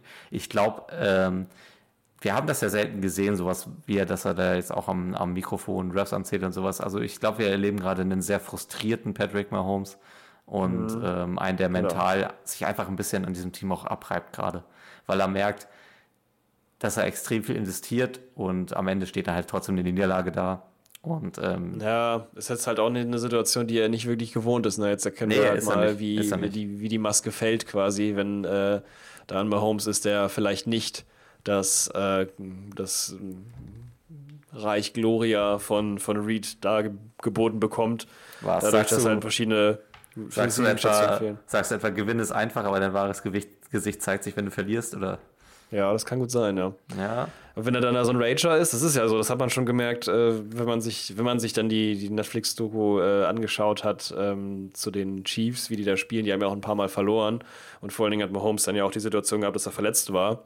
Das ist schon ein ziemlicher äh, Zähne aufeinander beißer und Durchmacher und sowas alles. Und da, wird, da merkt man auch, was für, ein, was für ein rotes Schild der auf einmal, beziehungsweise, ja, ich würde mal sagen rot, weil es mit Fuß zu tun hat, äh, so, ein, so eine rote Bubble oder so ein rotes Schild sich so um ihn rum bildet. Und dann kann ihm wirklich keiner mehr irgendwas sagen. Dann ist er wirklich, dann macht er, macht er, macht er und der playt durch. Und selbst wenn es ihm das Bein irgendwie, wenn das Bein auf einmal irgendwie auf seiner Schulter sitzt, sein eigenes, dann äh, würde er trotzdem noch weiterspielen, weil er einfach sagt, nee, geht nicht. Und weil er da einfach rot sieht, das hat er auch selber gesagt, ähm, er dreht da völlig ab. Und da braucht er halt oft, äh, das hat zumindest, glaube ich, den Reed auch gesagt, er braucht da oft ähm, was von außen, was ihn reguliert, weil sonst ähm, ist er halt, und das ist natürlich eine super, super schlechte Eigenschaft für, wenn du verlierst, weil dann fängst du an, nachher auf dem Platz auch rot zu sehen und dann ähm, wirst du fahrig, dann wirst du unverlässlich, dann, ähm, das haben wir bisher jetzt noch nicht so doll gesehen, aber es könnte eventuell ein Outcome sein. Fahrig Ja, hoffe weiß ich gar nicht, aber du versuchst auf jeden Fall Plays zu erzwingen, die mit deinem Team Ja, so, möglich sind. genau. Ja, das meine ich mit fahrig, genau, ja. Ja. Ja, naja, mal schauen. Könnte passieren. Auf der anderen Seite, ja, muss ich auch sagen, Buffalo, super stabil, alles gut. Ähm, die wirken so ein bisschen wie die Leute, die nachher so ein bisschen, äh, bisschen, bisschen, ähm, naja, angewidert jetzt nicht, aber so ein bisschen rüber gucken und ich denke, okay, das war doch ein ganz normales Spiel, was regen die sich jetzt auf der anderen Seite so krass auf, so, ey Leute, wir sind alle cool so, also ihr steht ja trotzdem noch 8-5, alles cool, äh, wir haben noch ein gutes Spiel hier gespielt, äh, weil die einfach komplett äh, stabil da gestanden haben, äh, äh, da gestanden sind und äh, was Gutes abgeliefert haben. Ich gehe da voll mit, was du sagst über die Mannschaft. James Cook stark, Josh Allen super, ähm, Stefan Dix, keine Ahnung, ich weiß nicht, wer das ist. ähm, aber der hat nicht so viel gefeatured. Stefan Dix 24 ist, Yards ist gerade diese mal Saison leider echt ein bisschen enttäuschend. Ja, ist so. Aber kommt er scheinbar auch irgendwie mit klar, wobei er wahrscheinlich jetzt auch ähm, in der Offseason wieder, wie jedes Jahr, ne, Stefan Dix wahrscheinlich wieder äh, sagt, hier, ich will das Team wechseln. Aber soll er machen, ansonsten stabile Leistung von Buffalo, völlig zu Recht gewonnen. Äh, immer noch eine schwierige, schwierige, schwierige Situation und verschlimmert sich jede Woche mehr, wenn wir darüber reden, wie schlimm das bei den Chiefs ist, wird es immer schlimmer. Ähm, langsam müssen die gucken, dass sie nicht nachher noch 8-8 stehen oder irgendwas, das, weil äh, so ein paar Wins müssen da mal reinkommen. Ähm, die spielen nächste Woche übrigens gegen die Patriots. Da könnte es mal endlich soweit sein. Wenn die da verlieren, dann würde ich sagen, oh, das ist ganz zappenduster. Dann Also ich würde mich, ich würde mich sehr stark wundern, wenn sie am Ende nicht bei mindestens 10 Siegen stehen. Das Restprogramm Ja, würde ich mich ist, auch äh, wundern. ist sehr einfach. Patriots, Raiders, Bengals, Ja. Chargers. Bengals ist eigentlich so die einzige Prüfung noch vor den Playoffs. Die anderen drei Denke ich Spiele auch. müssten, müssten sie in der Tasche haben. Müssten sie in der Tasche haben. Gehe ich auch von aus. Und Vor ja, allen Dingen auch, dafür ist es ja auch gut, wenn sowas passiert. Ja, vor allen Dingen, weil die, die Defense der Chiefs, die spielt ja auch echt vernünftig bis, Ja. bis gut. Ja. Also die, die sind äh, absolut nicht das Problem.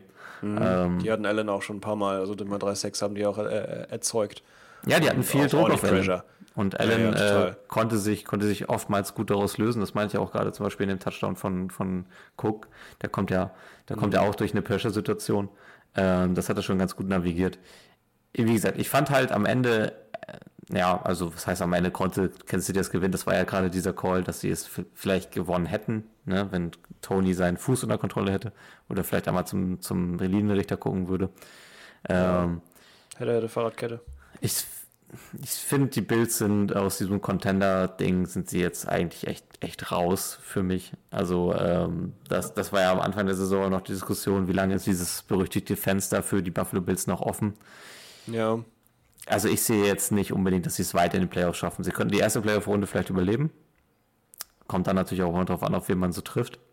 Ähm, in der Division wird, wird wahrscheinlich nicht mehr so viel passieren. Die AFC East ist jetzt natürlich sehr eng. Also es gibt sehr viele Teams, die jetzt bei 7-6 stehen. Ähm, aber auch mit dem Restprogramm, die spielen auch noch gegen Patriots und Chargers, werden also auch auf ihre neun Siege kommen und ich gehe davon aus, dass neun Siege reichen.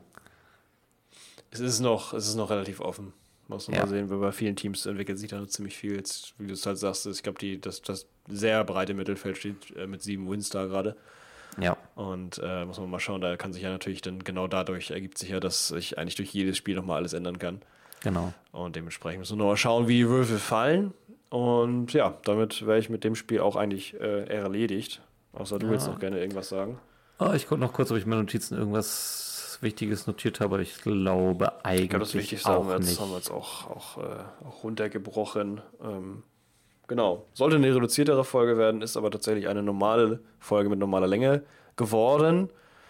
Ähm, vielen Dank, dass du es durchgehalten hast. Sollen wir noch kurz einen Ausblick auf nächste Woche wagen? Ja, ich wollte noch kein Ende machen, ich wollte es nur sagen. Achso, klein, klein fast so ein bisschen. Nee, nee, nee, nee, nee. Was Wir willst du denn gucken nächste Woche gucken. Jared? Wir Was müssen aber auch du? generell gucken. Ähm, das müssen wir, müssen wir entweder nochmal, müssen wir noch mal die Information nachschießen, wie wir das machen. Äh, an den, an den, äh, außer, also ich weiß nicht, unter, unterm Christbaum sitzen und da äh, einen Podcast aufnehmen, kommt, glaube ich, nicht so gut im Familienkreis. Wobei es der 26. Wir müssen noch mal schauen, wie die Festtage werden. Ähm, da würde ich jetzt noch mal die, die Info rausgeben, dass es da eventuell zu äh, Veränderungen kommen könnte, was den Uploadplan angeht oder unsere, unsere Plays. Aber da ähm, werden wir uns noch mal besprechen und in der nächsten Folge noch mal was dazu raushauen, schätze Ja, ich mal. dazu beratschlagen wir uns. Es könnte sein, dass wir dann halt einfach sagen, okay, dann machen wir es vielleicht nicht direkt an Weihnachtstagen, sondern irgendwie ein, zwei Tage später. Ich glaube, die Woche werden, werden wir so oder so schon behandeln. Ähm, aber Ja, so wundert, so wundert werden euch nicht, wenn es dann, wenn ihr dann 0 Uhr am Mittwoch äh, in der Nacht vor eurem Handy sitzt und auf eine neue Folge wartet, äh, da vielleicht an dem Tag einfach mit der Familie die Feiertage genießen und dann danach rein. So wie wir. Genau, wir werden es auf jeden Fall hinkriegen, irgendwie was, äh, das zu covern. Die wichtigsten Spiele haben wir immer auf der Pfanne. Das ist natürlich der Grundsatz. Aber wir schauen mal, nur dass ihr Bescheid wisst. Ähm, ja, gehen wir mal rüber zu den Spielen von der nächsten Woche, die da ja schon die fünfte Woche ist, ne? Yes. Die Woche 15, 13. bis 19. genau. Dezember. Und da haben wir einiges. Genau, wir haben einige Spiele, die äh, auf dem Papier sehr klar aussehen. Also spielen unter anderem äh, spielen die Kansas City Chiefs gegen New England, äh, San Francisco spielt gegen Arizona, ähm, was ein bisschen enger werden könnte. Das wäre allerdings das Dienstagsspiel, beziehungsweise Montagnacht. Äh, die Philadelphia Eagles gegen die Seahawks. Mhm, das wäre Kampf der, Kampf der Vögel im Lumenfield. Birdfight. Ja. Birdfight Lust? Mit reinnehmen. Hast? Ähm, ja, wieso nicht? Doch, doch. Nehmen wir Ja. mit rein. Wir Machen müssen kämpfen, wir müssen kämpfen unser Playoff-Ticket. Wir müssen jetzt auch ein bisschen hoffen, dass die Rams hier und da mal Punkte liegen lassen, also Siege. Ähm, Genau. Noch nicht alles mitnehmen, was geht. Ich finde tatsächlich Baltimore Jacksonville auch sehr interessant. Ja, fand ich auch ganz gut. Im Ja, ML auch. Bank Stadium waren wir tatsächlich auch noch nie. Echt? Waren wir noch nie in Jacksonville? Nee, Nee, stimmt, weil, Nee, Jackson, weil Jacksonville Weil Jacksonville- gerne in, in London gespielt hat, ja, stimmt. genau.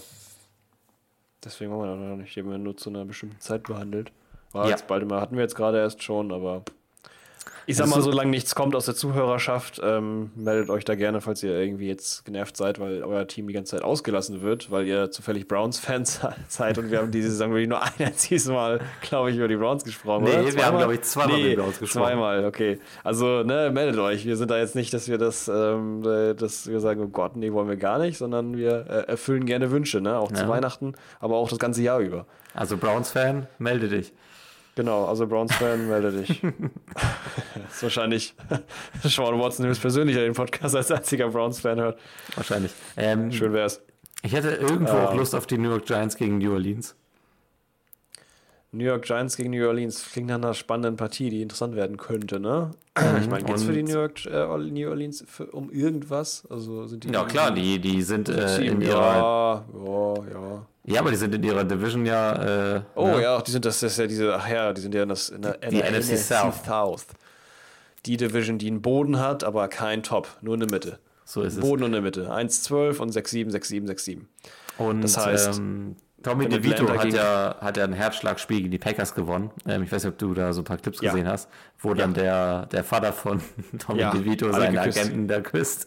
Und Ja, der Agent das sieht, wie so, der küsst zurück. Das ist und der- wirklich niedlich. und der Agent sieht eins zu eins aus wie irgendwie so für Godfather auf New York oder so. Das ist wirklich so, ne? Das ist richtig der Pimp, ey. Weil wie er so zurückküsst und sich dann danach so richtig doll freut. Das ist ein total, total süßer Clip. Ja, also Liebe ich, liebe ich. da habe ich ein bisschen Bock drauf. Da können wir gerne mal rein Können wir reinschauen. gegen reingehen, ja. Das ist dann äh, NYG gegen No. Let's go. Ja, wenn Atlanta gegen die Panthers auf jeden Fall gewinnen wird, dann ähm, werden wir sehen, wie Also die Carolina Panthers sind auch sowas von auf Nummer 1 Pick äh, Mhm. Kurs. Das ist echt verrückt. Hast du noch Bock auf Ähm, Denver gegen Detroit? Auf Denver habe ich immer Bock. Und Detroit mag ich gar nicht, aber okay. Okay. Division-Gegner. Ja. Okay. Genau wie die Packers. Division gegen Gegner. Tampa Bayfield Buh. spielen. Auch Buh, spannend. buh. Buh, buh, buh. Packers, buh. Detroit, buh. Ähm, wir haben, genau, wir haben Denver versus äh, Detroit. So. Alles Okay. niedergeschrieben. Ich habe eine Memoiren geschrieben. Ich habe mal wieder vergessen, meine Timestamps aufzuschreiben. Das ist toll. Darf ich danach nachsuchen in der Folge, wo wir über was gesprochen haben. Aber, naja. It is what it is, ne? Das kriege ich, gewesen sein auch- für dafür kriege ich ja auch kein Geld, ne? Nee, Das muss man auch mal so sehen. damit haben wir unser Ehrenamt für die Woche vollzogen, Jared. Genau. so Ehrenamt am Ohr. Das Ehrenamt fürs Ohr. Genau. Full Ähm, wenn euch diese Folge gefallen haben sollte, äh, gefallen, gefallen, Halleluja. Ähm, wenn euch die Folge gefallen haben sollte, dann ähm, hinterlasst gerne eine 5-Sterne-Bewertung oder schickt diesen Podcast einfach einmal rum. Einfach mal Yes. ohne Kommentar in die Microsoft Teams Arbeitsgruppe Gruppe schicken und Genau, ähm, gucken, ob der Kollege außer, außer Buchhaltung nicht vielleicht doch Bock hat, äh, nebenbei ein bisschen vor Halle zu hören. Oh, ja, das ist Ähm, eine gute Idee. Ansonsten äh, bleibt uns nichts anderes übrig, als diesen Podcast so zu beenden, wie wir ihn angefangen haben, nämlich mit einem einfachen Full. Hadel. Macht's gut, ihr Lieben. Ciao.